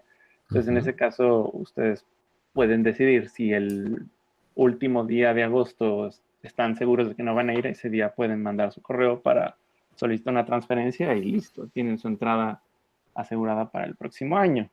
Lo que opera ahí es que reciben un cupón eh, con el saldo de este año y se les abriría una fecha especial antes del Early Bird para que puedan adquirir su entrada a un precio que les favorezca y que puedan pues, ser lo más equivalente posible a, a, lo que adquirieron este año. O sea, a fin de cuentas, estamos esperando eh, desde ahorita tener algún trato con el hotel para asegurar las fechas del próximo año y, y asegurar eh, costos y servicios que nos permitan ofrecer, si no es que lo mismo, quizás hasta un poco mejor, eh, que planeábamos hacer, no tanto lo que, lo que vamos a poder hacer al final. Y, y, pues tendrían ese, ese beneficio. Ese es lo, digamos que esa es como la versión más, más light de lo que podrían hacer por nosotros si no tienen la oportunidad de asistir o si desean no hacerlo por, por seguridad o, o por el motivo que fuera y tampoco tienen la oportunidad quizás de apoyarnos económicamente, que eso es algo que eh, en cierta postura no, no es muy grato de mi parte estar haciendo, como decirle a la gente eh, que apoyen, pero la verdad es que sí es una situación muy difícil, o sea, no sabemos realmente a qué nos vamos a enfrentar en los próximos días, uh -huh. eh, pero como siempre, pues es algo que tenemos que lidiar y, y ya hemos lidiado con problemas y pues tratamos de, de hacerlo mejor, entonces si desean, pueden donar una parte de su entrada, no tiene que ser toda. Y así como reciben su cupón cuando hacen la transferencia, pueden eh, recibir un cupón con una cantidad parcial de lo que era su entrada. Igualmente tienen una fecha especial para adquirir su, su entrada del 2021. Y además, eh, así como los, los que transfirieron su entrada, tienen acceso a las actividades virtuales que vamos a tener este año, porque independientemente, incluso desde antes de que empezara toda la pandemia, estábamos contemplando eh, hacer activaciones virtuales y, y, desde el año pasado queríamos hacer activaciones virtuales, ya sea a través de Twitch o a través de alguna plataforma en línea, pero no tuvimos la oportunidad de, pues, ni de investigar la mejor tecnología, ni de ponerla a prueba, y también era el primer año en ese hotel, no estábamos muy seguros de cómo iba a ser la infraestructura del Internet, por ahí vamos a tener este, un servicio adicional de Internet que después no pudimos contratar, entonces al final nos quedamos solamente con el Internet que había ahí en el hotel y que nos funcionó muy bien. Este año creemos que sí nos puede servir para, para hacer una transmisión, igual sí contemplamos tener un, un, respaldo y sí contemplamos tener un evento en línea. Eh, que va a ser, eh, va a operar al mismo tiempo que, que el evento en físico, muy probablemente eh, incluya transmisión de lo que esté ocurriendo en el evento en físico pero eso es algo que yo, bueno, en este momento no puedo asegurar ni, ni contar demasiado porque está todavía en planeación, ¿no? Entonces, sí. Pero sí estamos contemplando hacerlo y sí queremos hacerlo.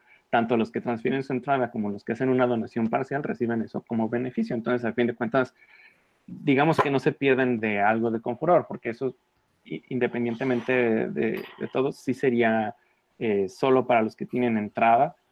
Quizás tengamos algún día o, o, alguna sección de toda la transmisión que sea abierta a todo el público, pero sí contemplamos que por lo mismo de, pues de la, de la situación y, y, las plataformas que probablemente tengamos que maniobrar y, y, los servicios que tengamos que adquirir adicionales para garantizar la calidad de la transmisión, sí estamos contemplando que fuera, en este caso, un evento cerrado, pero no cerramos la posibilidad de después hacer un evento abierto como lo han estado haciendo eh, nuestros amigos como los de Furcan o, u otros eh, que se han planeado para, para el futuro, que todavía no se han dado aquí en México por lo menos, aunque en Estados Unidos sí se han dado eventos virtuales gratuitos.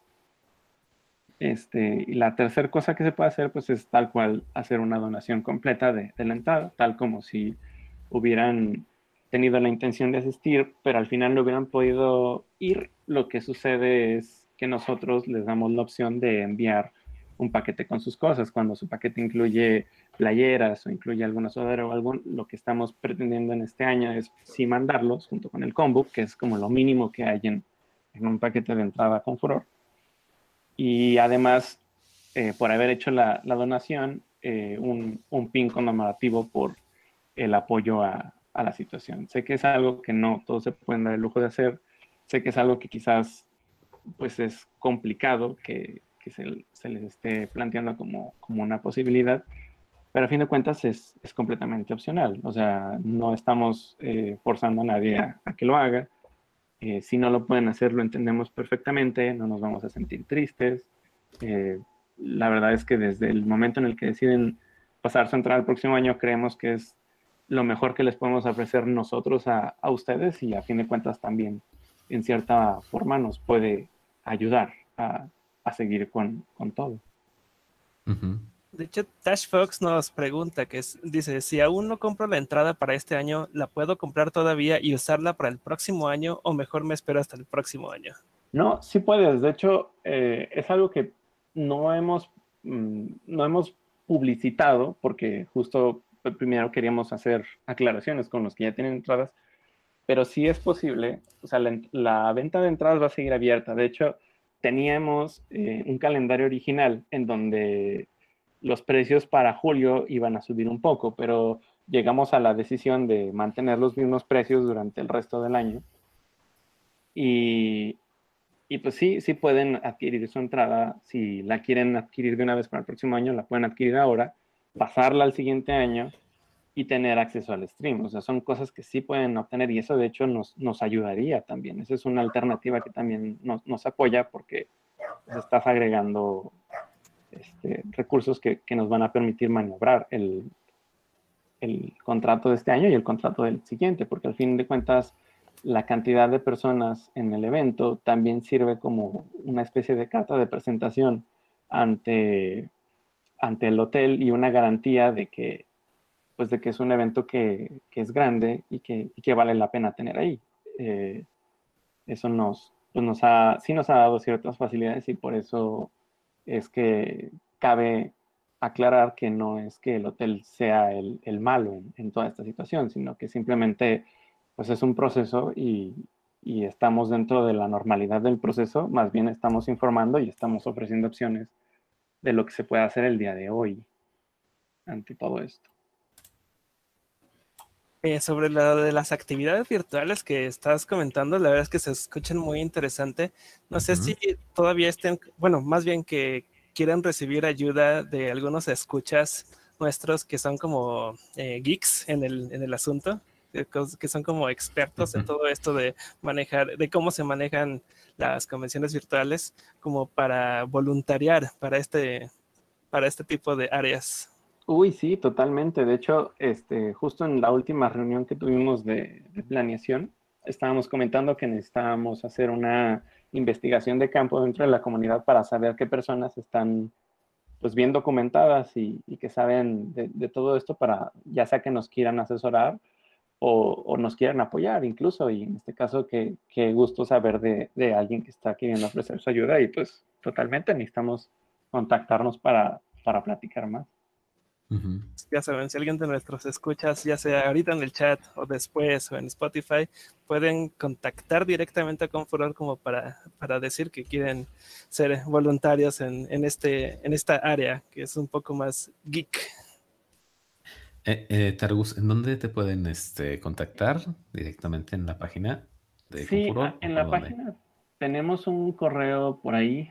Eh, quiero saber directamente cuál. Hay un correo en el footer de la página que dice info.confuror.org. Ok. Ese sería el mejor correo en el que nos podrían contactar para ofrecer eh, su apoyo para este tipo de, actividades o, incluso si no, si no es apoyo lo que están ofreciendo, pero saben de alguna plataforma o algún conocimiento, algún consejo que, tengan, eso también pues es, es bienvenido y lo pueden hacer llegar por ahí. Sí, exactamente. Pues bueno, yo, yo ya se los había comentado por ahí en otro grupito que tenemos en Telegram, este que por la verdad yo sí quiero donarles mi, entrada porque pues eh, sé lo que es este estar eh, eh, en sus zapatos. Entonces, este, bueno, al menos esa es mi postura ahorita y pues así que vamos a esperar que todo resulte bien de aquí a octubre. Sí, muchísimas gracias, Apolo. La verdad es que sí, sí, sé que, que estás en, en las mismas y en situaciones similares, pues, pero pues sí se agradece y desde el hecho de que hayas tenido una entrada y todo, sabiendo que de todas maneras este, eres bienvenido como presentador y, pues siempre tienes las puertas abiertas en el evento. Oh, muchísimas gracias chicos. lo, lo, agradezco muchísimo. Jerry D nos pregunta, ¿podrían vender los souvenirs de Super Sponsor y mandarlos a domicilio? Vender los souvenirs como como de manera independiente, sí planeamos hacer algún tipo de tienda, eh, pero si ya eres super sponsor y lo que hiciste fue donar tu entrada, sí puedes recibir los, los souvenirs, porque eso es lo que estamos ofreciendo. Eh, o sea, cuando eres super sponsor y donas tu entrada, eh, recibes los souvenirs que se incluían y además tienes el acceso al evento en línea y además tienes el PIN, que es, que es especial, que ese no lo va a recibir nadie que, más que los que hayan hecho una donación al evento. Conmemorativo, edición especial. Sí, estamos planeando hacer eso pues como algo simbólico y para recordar un poco que a lo mejor ahorita es una situación fea y todo, pero en el futuro vamos a, a verlo como pues algo que vivimos y que nos enseñó pues una experiencia. algo por lo que pasamos todos juntos, ¿no? Que pudimos atravesarlo también juntos y con el apoyo de toda la comunidad. Sí, justamente eso. Eh, ¿Alguna recomendación en especial si es que van a asistir eh, a Confuror Targos? Sí, es. Primero es saber, eh, o sea, ser muy responsables y conscientes de que si creen haber estado expuestos al virus o, tienen algún malestar, pues lo mejor es no, no ir. O sea, en todo caso, siempre pueden contactarnos desde pues desde antes de que tengan que venir y todo y vemos que de qué manera los podemos apoyar, ya sea así mandándole las cosas o algo, pero siempre es mejor no arriesgarse y no arriesgar a los demás, porque uno no sabe tampoco pues qué situación personal puede tener, a lo mejor uno cree que es cualquier cosa y, a la hora, se complica estando allá, ¿no?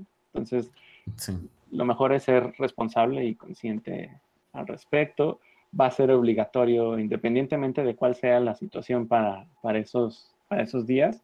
Es un hecho que va a ser obligatorio tener cubrebocas y, y pues eh, no lo especificamos directamente en la página, pero el, el, contacto físico pues sí va a estar limitado, ¿no? Va a ser muy difícil estar detrás de todos todo el tiempo, así es que esto es algo que, que va a tocar de cada quien, que sea responsable y consciente. Pues ya en, el, en la habitación pues sabemos que pues, es gente con la que estás conviviendo, a fin de cuentas si, si ahí se están saludando o, esté sucediendo lo que está sucediendo, pues ya ahí. Pero en, el, en las zonas públicas en donde estemos todos, lo mejor es tratar no de generar aglomeraciones, sino de pues estar haciendo saludos de, pues, de mano o abrazo que son, pues, son muy típicos y a lo mejor van a ser muy necesarios, pero vamos a tener que tener esa, esa restricción por lo menos este año y esperemos que, que no tengamos que volver a, a esta necesidad de restringirlo en el futuro cercano, ¿verdad? Ay, no podremos abrazar por Twitter. Ahora, ¿qué foto me tomará Rolling Stone para hacerle, para que le haga la gente haga Ya, te dije, mandaremos a hacer este de esos este tótems este, impresos para que ahí los puedas abrazar y tomarte foto. Pues eh, al menos ahora sí que yo lo que recomendaría a las personas que si tienen planeado pues ir a Conflor. Digo, no puedo hablar ahorita por qué va a pasar, porque como mencionó Targus, ya esto puede cambiar en un día, puede que mañana el gobierno dé otras órdenes y esto sea completamente distinto, pero bueno, estoy hablando a lo que nos concerne del día de hoy, viernes 3 de julio del 2020. Si una persona tiene pues, planeado ir, nada más contemplar eso, que va a haber eh, ciertas restricciones y que tenemos que hacerlo por el bien de, que todo eso acabe pronto.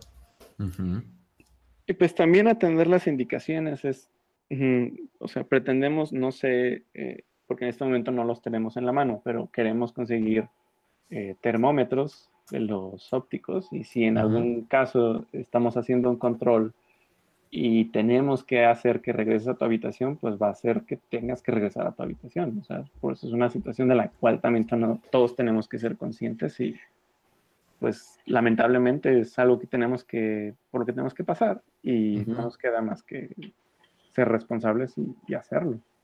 Sí, exacto. Una pregunta un poco que, que, sonaría un poco trágica, pero yo creo que muchos, muchos de los eh, interesados asistentes a Confuror tienen. Es, eh, bueno, ustedes dan la fecha de que en septiembre es la decisión, pero ¿qué pasa?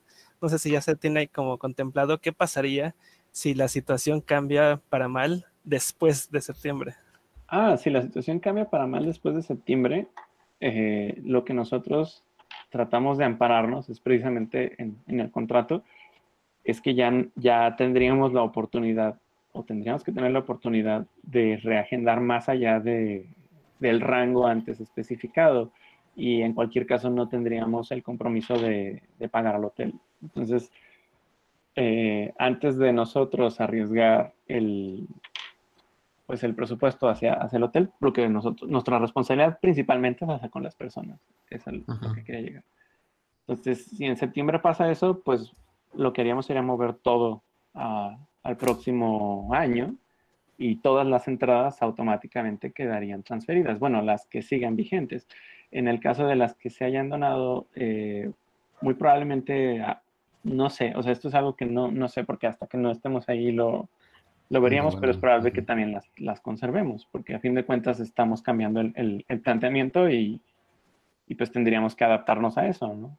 Entonces, eh, pero sí, las que sigan vigentes o las que se hayan transferido, pues como tal, eh, permanecen y, y algo que se rescataría ahí sería el plan original, que es el de tener todos los salones y eso, porque pues es algo que queremos seguir eh, manteniendo como objetivo y quizás en 2021 si se nos cumpla, eh, llenar todos los salones del hotel y, y hacer ahora sí el, el tema de este, de, este año de la lucha libre, hacerlo pues como lo teníamos planeado, hacerlo en grande.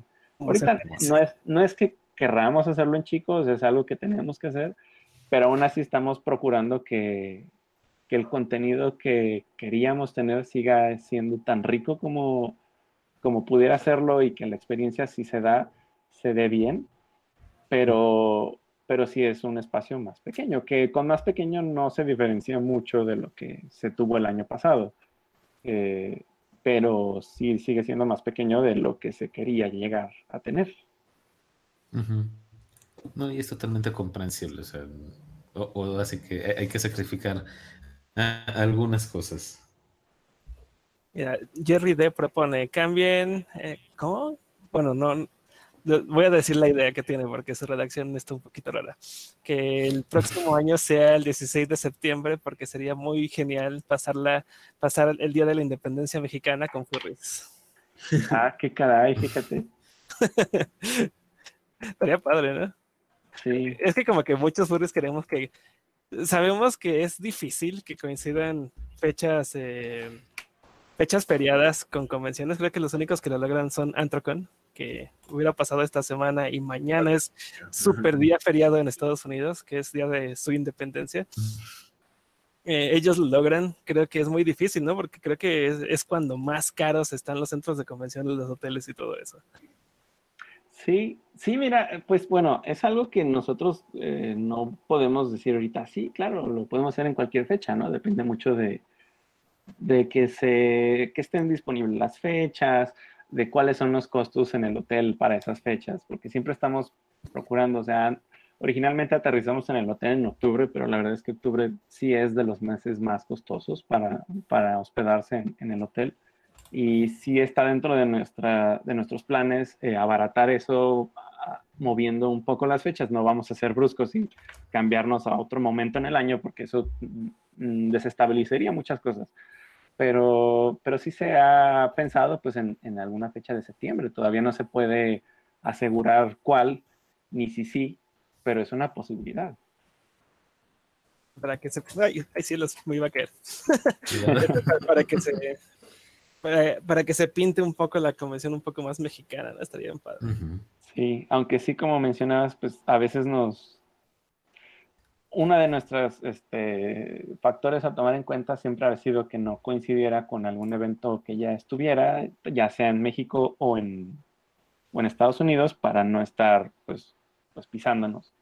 Y también que medio coincidiera ya sea con una fecha feriada en, México o, en Estados Unidos, incluso si queremos que, el evento atraiga a gente de allá, por lo general estamos apuntando a traer gente de Estados Unidos, no quiere decir que sea la única gente que queramos que venga de fuera del país, pero siempre apoya un poco por la cantidad de público que vive en Estados Unidos, no nomás el que nació en Estados Unidos, sino que a veces muchos eh, furries incluso de, de otros países que, conocemos, sabemos que se han ido para allá y allá a veces radican, entonces pues siempre queremos eh, volverlos a ver, a veces ya son nuestros amigos o algo y, pensamos en eso también. como, como Pepe, ¿no? Que decía que ya lleva años sin, sin venir a México y de pronto regresa para la Confuror, eso estuvo bien bonito. Sí, de hecho son ese tipo de cosas que que pues realmente las convenciones nos dejan. Algo que a mí me pareció muy padre y yo quiero darle una mención honorífica aquí a, pues en el programa. Son todas esas personas, esos creadores, artistas, panelistas o simplemente asistentes del año pasado de Confurorio o de los previos años, dos previos años que ha existido esta convención, que han mostrado en verdad esa comprensión y que dicen, oye, es que este es un evento que nos ha dado, eh, voy a hablar generalmente, ¿no?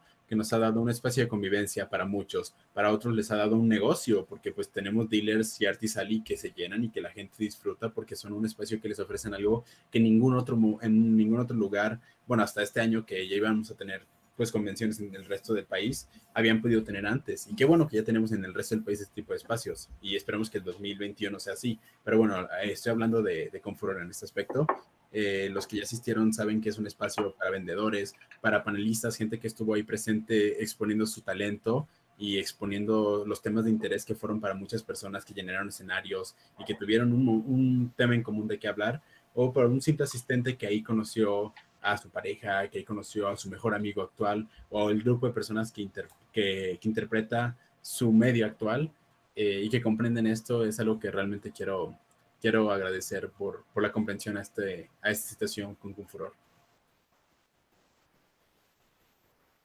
Ah, sí, pensé que iba a, a responderte algo acerca de... estaba pensando en, mis palabras, pero sí, o sea, pues, pues, muchas gracias también por, por la mención, porque sí es, eh, o sea, al fin de cuentas, sin, sin, ese, sin esa participación, el evento pues pierde mucho, mucho significado. El, evento es el cascarón para que eso suceda y si eso no sucede, no, no hay mucho que decir del mismo evento, aunque también nosotros siempre buscamos eh, el contacto con la gente para, para iniciar quizás un poco la, chispita y, a veces hay cosas que, nos regresan, ¿no? O sea, que, que, de la nada surgen y aparecen y, son impresionantes incluso para nosotros mismos darnos cuenta de, de que existen y, y, lo grandes que pueden llegar a ser, como fue el año pasado cuando asistimos a, a Confurtiva,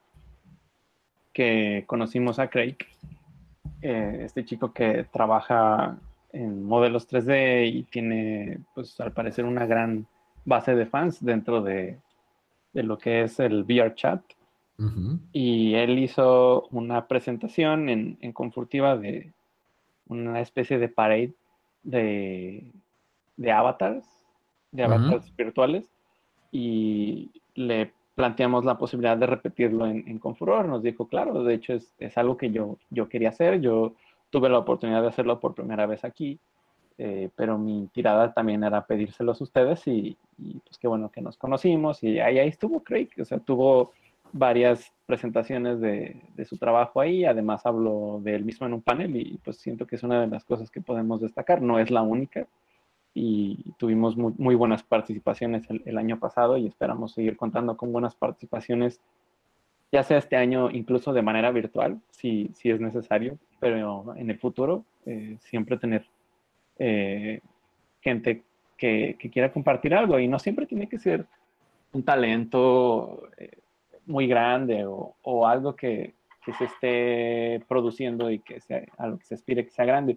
A veces simplemente el, tener alguna idea creativa o, o, divertida sobre lo que puede ser una reunión y pedir el espacio y sentarse una hora o, media hora incluso. Nosotros no ofrecemos espacios pequeños, pero pues media hora puede suceder si se les da el espacio de una hora y el resto del tiempo lo utilizan para enriquecer lo que fue la, la plática. Este, pero puede ser algo muy sencillo, ¿no? Como lo que tú decías la otra vez, Paco, de que querías hacer un panel sobre, sobre contar historias de terror. O sea, realmente eso puede suceder. Es algo que, que Confuror está dispuesto a aceptar en su programa, pero que rara vez se ha presentado. La mayoría de las personas han, han, lo han visto como una forma muy, como un medio muy formal más bien para, uh -huh. para exponer ideas o, o, presentar sus trabajos y, y es la intención, pero también se puede hacer algo chusco y divertido. Sí, de sí. hecho, no tiene límites. Aquí la creatividad es la que te permite llegar a donde quieras y con furor, al menos con furor. Yo, bueno, digo, estamos hablando ahorita de esto, no estoy diciendo que las demás convenciones no, pero al menos en lo que es con furor, tenemos eh, la posibilidad de, de, darnos cuenta que nos están ofreciendo los espacios y los medios para hacer lo que querramos sin límites en cuanto a lo que sea correcto, pues. Entonces, explora, explotar nuestra creatividad. Ay, oh, ¿Qué, fue oh, ¿Qué pasó? fue un sonido, perdón, creo que fue mi culpa, lo, lo siento. Ah, yo... Es verdad, eh, explotar nuestra creatividad eh, en este espacio que, que, que, ojalá y podamos seguir apoyando para que siga existiendo, ¿no? Es lo que, que más importa. Ese sonido fue la explosión de creatividad de Coidel. no, perdón, es que me, me sequé un poco la, la, boca con la camisa y no consideré que el micrófono estaba por ahí. Recién había tomado agua y, y, me, no sé, se me olvidó la existencia del micrófono, perdón. No te preocupes. No yo, yo, pensé que era el teléfono de Paco que volvía a sonar. Oh, no, no, otra vez. Lo siento, Paco, hecho, pero lo tenía que mencionar porque esa fue la mejor parte del cuento. De hecho, les, eh, estoy haciendo una edición de ese de esa edición de cuentacuentos, de cuentacuentos disque de terror, eh, y dejé la parte del teléfono, no la edité. Sí, no, no fue, es que fue increíble, fue comiquísimo cuando lo estaba viendo, bueno, de verdad. Pues hay muchas preguntas de parte del público, no sé si querían eh, abarcar un poco más de este tema. Qué padre, sí. Eh, bueno, para relacionarlo un poquitito con lo que estamos hablando, dice Alex Power, dice, el evento principal de la lucha, ¿cómo le harán con eso de la zona de distancia? bueno, esa es, esa es, una buena pregunta, eso es algo que vamos a tener que platicar con, con la con la gente, aunque no estoy muy seguro si ya lo habíamos anunciado o, o, cómo es que se sabe o si estoy haciendo un spoiler, pero sí teníamos contemplado que hubiera una, un evento de lucha libre dentro del marco de Confuror. Uh -huh. eh, tenemos por ahí un, un proveedor y, y, había una cotización, no, no formalizada en un contrato ni pagada, pero pero sí esperamos que suceda y hasta donde sabemos creo que están operando en este momento. Pero no, no sabemos cómo serían sus, sus condiciones. A fin de cuentas, si, es, si esas personas están conviviendo todo el tiempo, creo que no hay mucho problema con que ellos estén en contacto físico. El problema vendría siendo que el público estuviera en contacto físico con los luchadores y supongo que eso es lo que vamos a evitar. Que de cualquier manera evitaríamos que el público tratara de entrar en contacto físico con los luchadores. No, no es necesario, pero, pero sí trataríamos de mantener esa, ese atractivo en el evento si el evento se realiza. Uh. Hay varios que tienen como una misma cuestión en el, en el chat, tanto Guillermina Trejo como Ronnie Pérez, por cierto, saludos Ronnie, y Tash Fox. Eh, voy a resumir un poco la pregunta porque cada uno lo hace de su, en su propia forma. Dice, para ayudar al evento, creo que no les quedó muy claro, ¿se tiene que comprar una entrada o pueden donar directamente, hacer algún tipo de, donación? ¿O se mm. va a hacer algún evento de recaudación? ¿O tendrán un link de donaciones? ¿Cómo va a ser eso? Sí, sí estamos eh, puliendo los medios para establecer un, canal o, una plataforma por la cual podríamos recibir donaciones.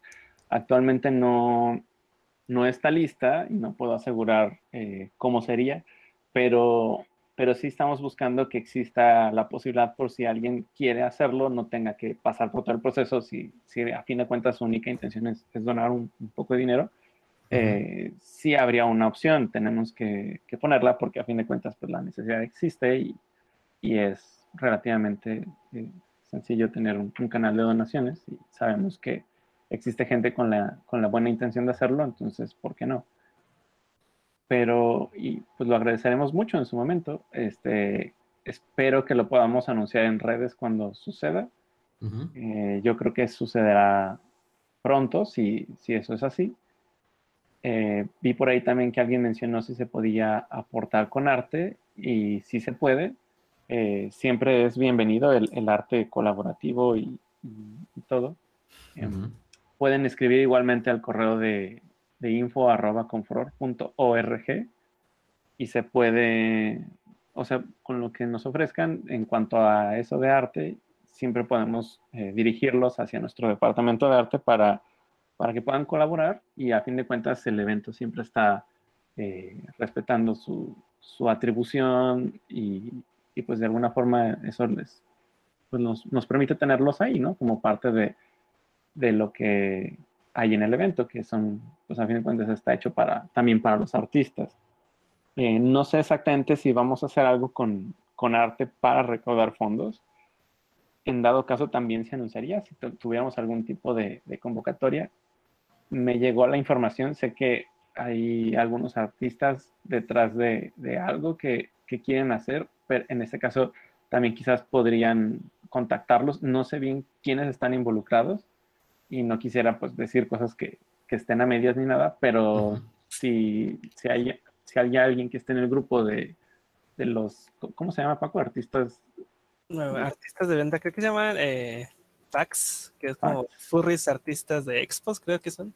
Ajá, sí, sé que ahí están manejando esa información y en todo caso si alguien tiene esa, esa disposición, pues creo que se puede acercar con ellos para saber qué es lo que están haciendo si directamente quieren mandar arte a Confuror, pues siempre está la opción de, escribirnos al correo o en su momento al Combook, que, que sí pretendemos editar en los próximos meses y, tener listo para, para el evento. Talk, Furry Channel dicen, los amamos, saludos, saludos. Muchas gracias. Juan de Wolf dice, eh, si se podría hacer el evento, ¿qué acciones de, de prevención usarían?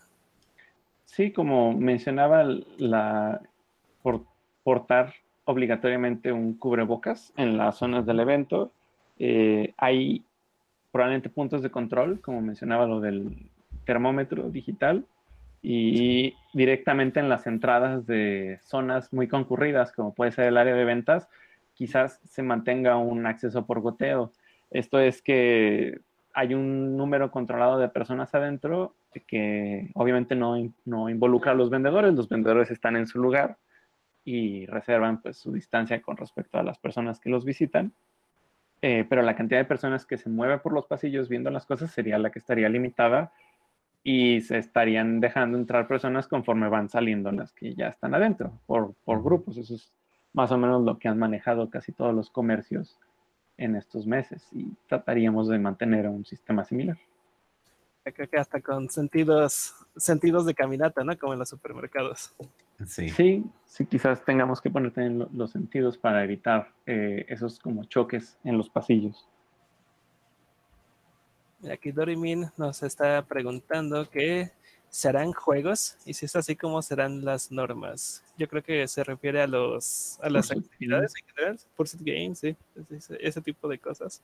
Sí, pues ahorita no sé qué clase de juegos se podrían hacer, pero definitivamente tendrían que ser juegos adaptados a, la nueva normalidad. Eh, no sé si probablemente nos amparemos más en juegos digitales, precisamente para incrementar la interacción con, con la plataforma en línea, pero en el caso de los Fursuit, pues sí tendrían que ser algo en presencia, si se da, y, pero pues en este momento no tengo detalles, ¿no? Eso es algo que, pues todo lo que se tenía originalmente planeado y, contemplado se queda en pausa y hay que, hay que replantear.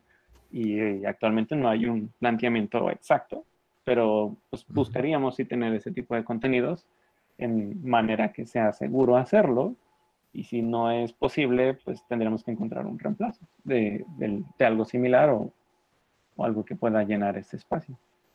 Se empezarían a popular juegos más como tipo Jackbox, ¿no? Donde incluso sí pueden ser ahí mismo en un, en un salón, no tienen que ser a fuerzas en línea. Y pues nadie, en Jackbox nadie tiene que estarse como eh, tocando, acercándose al otro, a la otra persona ni nada.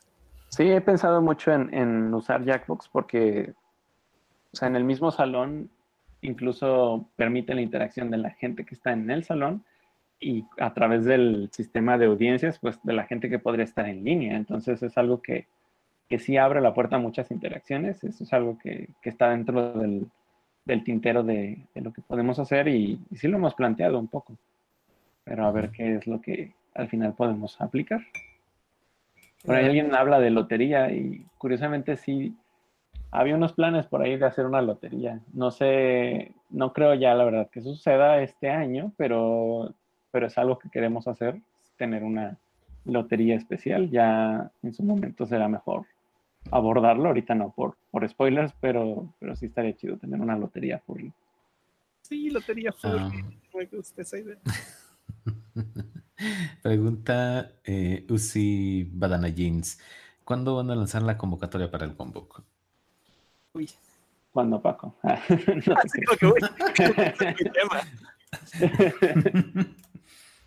pues, eh, pues por todo lo que ha estado ocurriendo, pues sí se han estado teniendo que aplazar muchas de los, de los anuncios. Sí, de las, de las fechas, de los anuncios, no se ha podido como estar anunciando eh, las cosas como originalmente se tenían en el, en el calendario cuando lo armamos a principios de, de año. Eh, pero sí, sí se planea, sí se planea abrir una convocatoria y espero que no sea dentro de, mucho tiempo, no sea como que, ay, la lanzamos en septiembre, porque pues no. Sí, sí, o sea, va a estar un poco movidito en los próximos meses en cuanto a convocatorias y eso. Queremos, independientemente de cuál sea el resultado, pues avanzar. No lo habíamos hecho antes, pero nuestra, nuestra idea era, hay que hacer lo que se puede hacer con lo que hay y al final si se tiene que atrasar, pues no es, un, es una pérdida, todo tiene que poderse recuperar para el próximo año, entonces en este caso, pues ya nos toca abrir este, esas convocatorias. Así fue como abrimos la convocatoria de área de ventas. Sé que nos hemos atrasado mucho en darle respuesta a la gente, es porque justo en el Inter en el que recibimos las respuestas, hicimos la evaluación, eh, nos vimos en esta necesidad de, pues, de ver un poco más amplio el panorama y, replantear la cantidad de salones y eso implica volver a hacer el mapa, volver a calcular la cantidad de lugares disponibles y todo eso. Entonces sí tuvimos como, como esa, esa cuestión que nos está atrasando en esa convocatoria, pero sí vamos a, darle respuesta pronto. Veo que hay mucha gente preguntando por Jeep Cody. Sí. Eh, sí es algo que conviene mencionar. Este, independientemente de de si viene o no, o sea, si no puede venir, porque eso es algo que pues está en, duda eh, en cuestiones de fronteras, porque a fin de cuentas las fronteras de un día para otro en estos días se abren y se cierran y, hacen de todo. Y también tiene pues situaciones relacionadas con, con visas y cosas así que de pronto hay cuestiones políticas en Estados Unidos que le pueden restringir moverse. El punto es que nosotros estamos esperando que sí pueda venir, pero como cualquier asistente y como cualquier otro de los invitados, puede existir la posibilidad de que al final no logre estar en el evento. Y si ese es el caso, buscaríamos que su participación sea virtual. Si tuviera que tener una participación virtual, siempre buscaríamos tener una participación presencial en otra ocasión, probablemente el, próximo año o, o, cuando él tenga la oportunidad de venir pero eso, eso aplica para él y aplica para nuestros otros invitados que tenemos y que no hemos anunciado, eh, precisamente porque no, no había una pertinencia primero para hacer publicidad del evento y ahora no hay como una seguridad de, que vayan a poder venir, pero en los próximos días estaré platicando con ellos para saber quiénes tienen una mayor probabilidad de asistencia y son los que probablemente estemos anunciando en redes. Y siempre con la posibilidad de que si al final no están en el evento estarían participando en línea. Pero yo espero que quienes puedan venir y, y en medida de que sea seguro estar aquí, pues puedan estar aquí y puedan estar pues en un tipo de convivencia distante con ellos. Mira, Alex Power nos dice algo bonito. Cuiden mucho a Jeep Cody para que le queden ganas de volver de nuevo. Un señorazo talentoso. Sí, es un señorazo. tenemos otro invitado, otro invitado de honor este año. No, no estoy seguro ya, la verdad, con todo lo que ha sucedido, si, si hicimos anuncio de él o no, o si hubo como algún anuncio medio informal o no. Sí, sí hubo un anuncio que fueron los pocos uh, flyers de Confuror que se pudieron entregar en Claro, los, los flyers. Sí, cierto. Sí. Algunos, algunos combooks impresos, poquito, los primer, de las primeras convenciones del año que hubo, que también se anunciaba Confuror 2020. Sí, y tenemos por ahí algunos videos que nunca han podido ver la luz de las redes sociales. Este, entonces a mí me parece bien hacer el spoiler que ya están haciendo por ahí, que Uncle Kage, quien además sale en el, en el documental de The Fandom, es nuestro segundo invitado de honor, este, segundo no menos importante. Y, y, con él tenemos cierta certeza un poquito más clara de que sí viene, porque, este, bueno, así nos lo planteó él, eh, pero igualmente sigue sometido a la frontera y a, y a, cualquier cambio en las situaciones. Es que, pues, es un poco lo mismo, pero sí, a diferencia de Jeep Cody, tiene menos complicaciones. Eh, y él, pues sí, nos, hace muy poco nos, nos confirmó que venía, que dependía de, de, nuestra decisión y todo, y que pues su boleto seguía vigente. Es algo que, que, nosotros para los invitados de honor pagamos, y en su caso nosotros sí cubrimos el boleto de avión de él, pero a fin de cuentas él fue el quien gestionó la compra de su vuelo, entonces él tiene el control de la misma y lo que nos está diciendo es como, pues, qué sucede con el boleto y todo. Eh, pues ahorita sigue así. Entonces, sí, él es nuestro segundo invitado de honor. Eh, quienes no saben quién es o, cómo es él, pues pueden ver el documental y tendrían un poco de más información de, de quién es él. Y de igual manera, si no logra venir aquí o el evento de Confuror se hace completamente en línea, pues lo podrían ver a través de, de internet alguien muy relevante en la historia de este fandom. Alguna vez ya habíamos platicado de, creo que un programa uh -huh. se llamó Uncle Kage, ¿no? En, aquí en Viernes Furry. Y hablamos de que, quién era él y que, por qué era importante en el fandom, pero creo que el documental de fandom los, les aclararía más las dudas de, de qué es lo que ha hecho. Uh -huh. Lo hemos mencionado varias veces. Mira, Brian Sander nos dice que, por cierto, saludos Sander, gracias por estar por aquí. Oh. El próximo año, y si el próximo año hicieran el mismo tema de este año.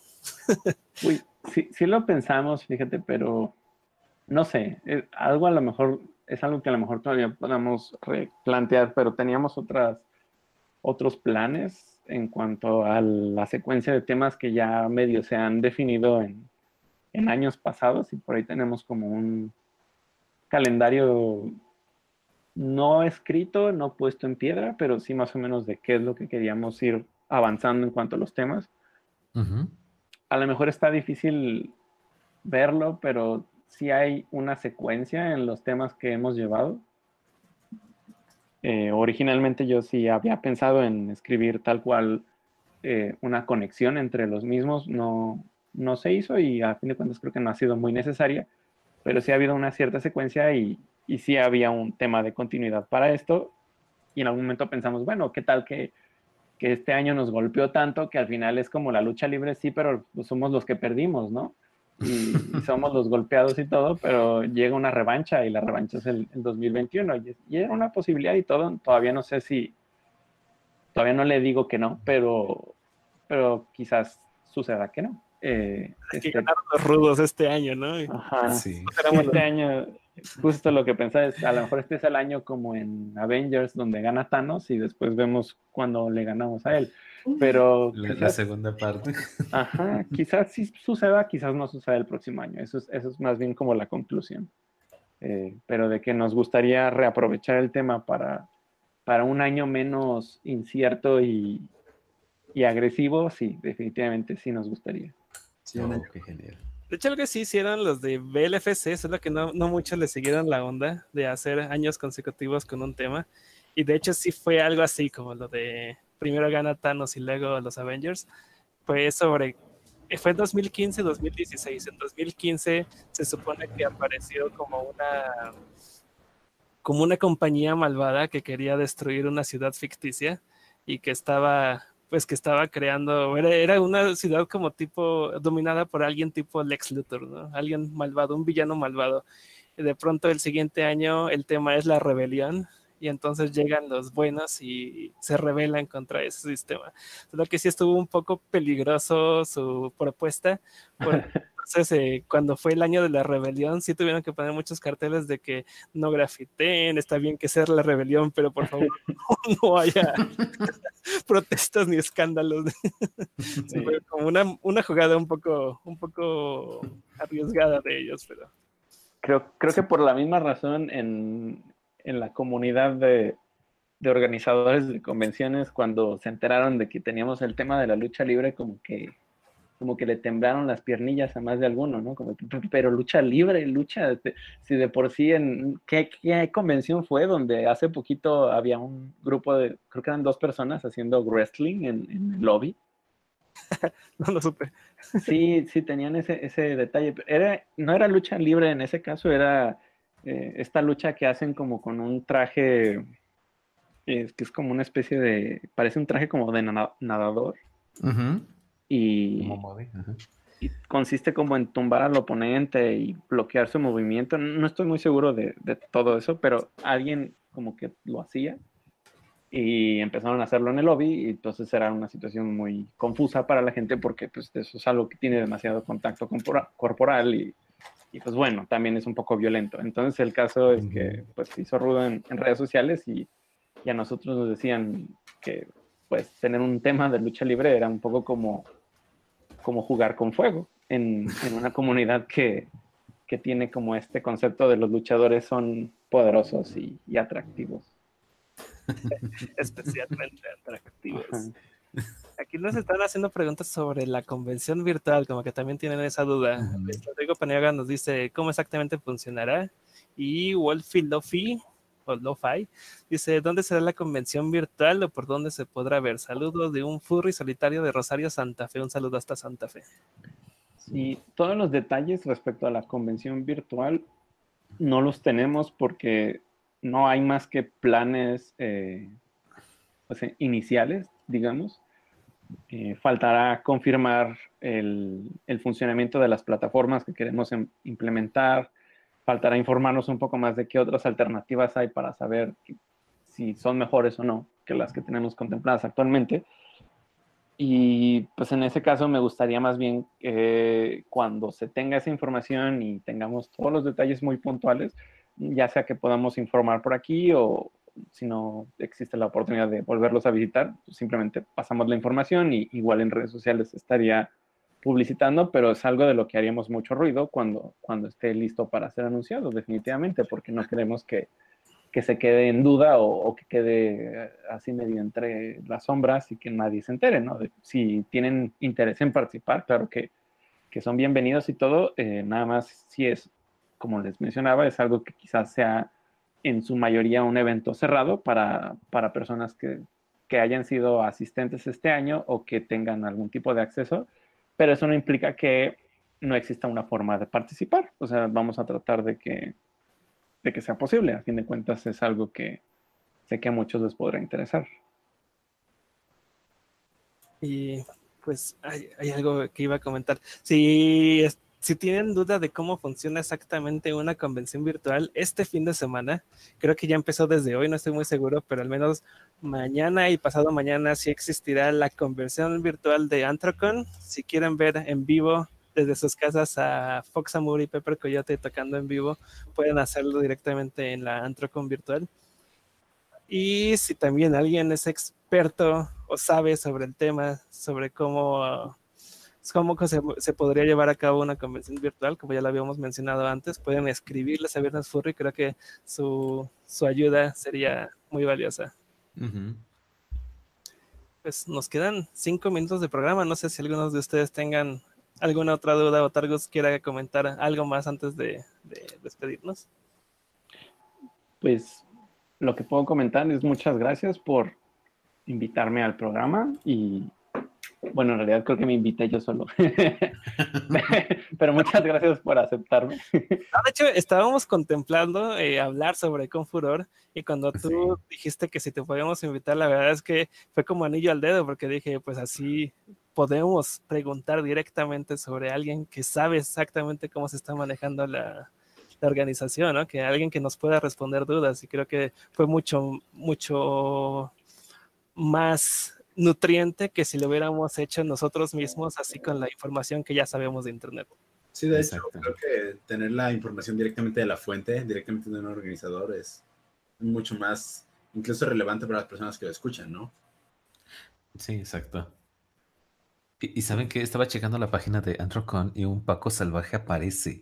Ay, siempre. Porque siempre sale en la Antrocon. Ha ido como tres veces nada más, pero... Sí, nada más he ido tres veces ya desde el 2017 que no he ido y siempre ahí aparezco. Qué el, bárbaro, ¿eh? el ajonjolí de todos los moles, yo creo que ya la gente ya dice, ay, otra vez Paco aquí, ay, salió en el documental otra vez, ay, se hizo un meme otra vez. Sí, sí, ay, Paco salió en la foto de Antrocon, uy, no es foto de este año, entonces. Ándale. Ah. ya se me hace que pagas este publicidad, Paco, ¿eh? Sí, Ya. no, como... Ya nos toca volver para que tomen más fotos. Sí, ¿eh? Sí, ya no hay más fotos. Eh, el dibujo, el dibujo que están viendo en pantalla, los que nos están viendo en YouTube, Oh, a que se nos hizo. Por favor, digan a la gente de quién no los hizo, Se por favor. llama Gachigor eh, en Twitter. Hola, Ronnie. Hola, Ronnie, muchas gracias. Nada por nada. Y por ahí Gracias, decía que era una referencia a los 70s que yo sigo sin saber de quién es. Si alguien por ahí sabe, por favor, explíquenos. Creo que son el chavo del 8, ¿no? Porque aparece como si Ronnie fuera Doña Florinda, como Oh, sí, si sí. Apolo fuera el señor este Ramón, o como si Ajá.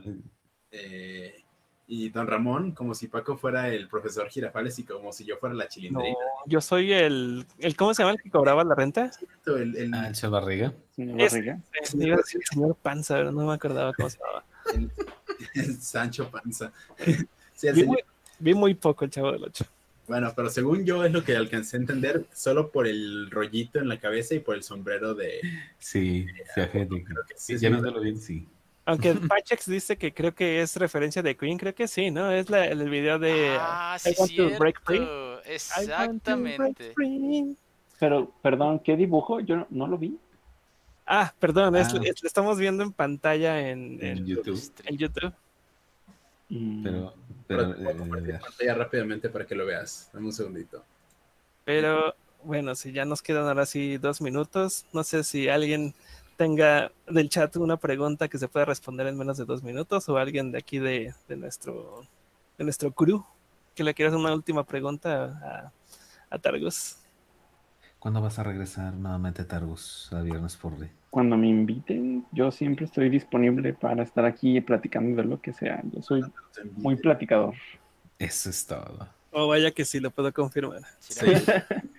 Son pláticas chidas, no son solo pláticas random. Mira, Sí. por aquí em, Alex Iván Tranquilino Beltrán te pregunta, Targus, ¿me mandas un saludito? Sí, muchos, eh, ¿cómo no? Más bien, este, un saludito a Tranquilino Beltrán. Ese es el apellido, ¿sí era así? Sí. Muchas gracias por estarnos escuchando y espero que pases una buena noche después de este, este podcast. Alex dice, ¿a cuánto están los precios? Eso lo puedes ver en confuror.org. ORG. Ujú. Sí, y no sé, bueno, por ahí está la imagen de los precios, si se las paso la pueden poner en línea, si, si Claro, es algo favor. útil para... Déjame agarrarla en cuanto pueda, mientras si hay otra pregunta. Sí, no, pues nada, pues vamos a empezar a mandar saludos, despedidas, más bien. Dice Uriel y Doge, adiós, bellacos. Adiós, Doge, muchas gracias.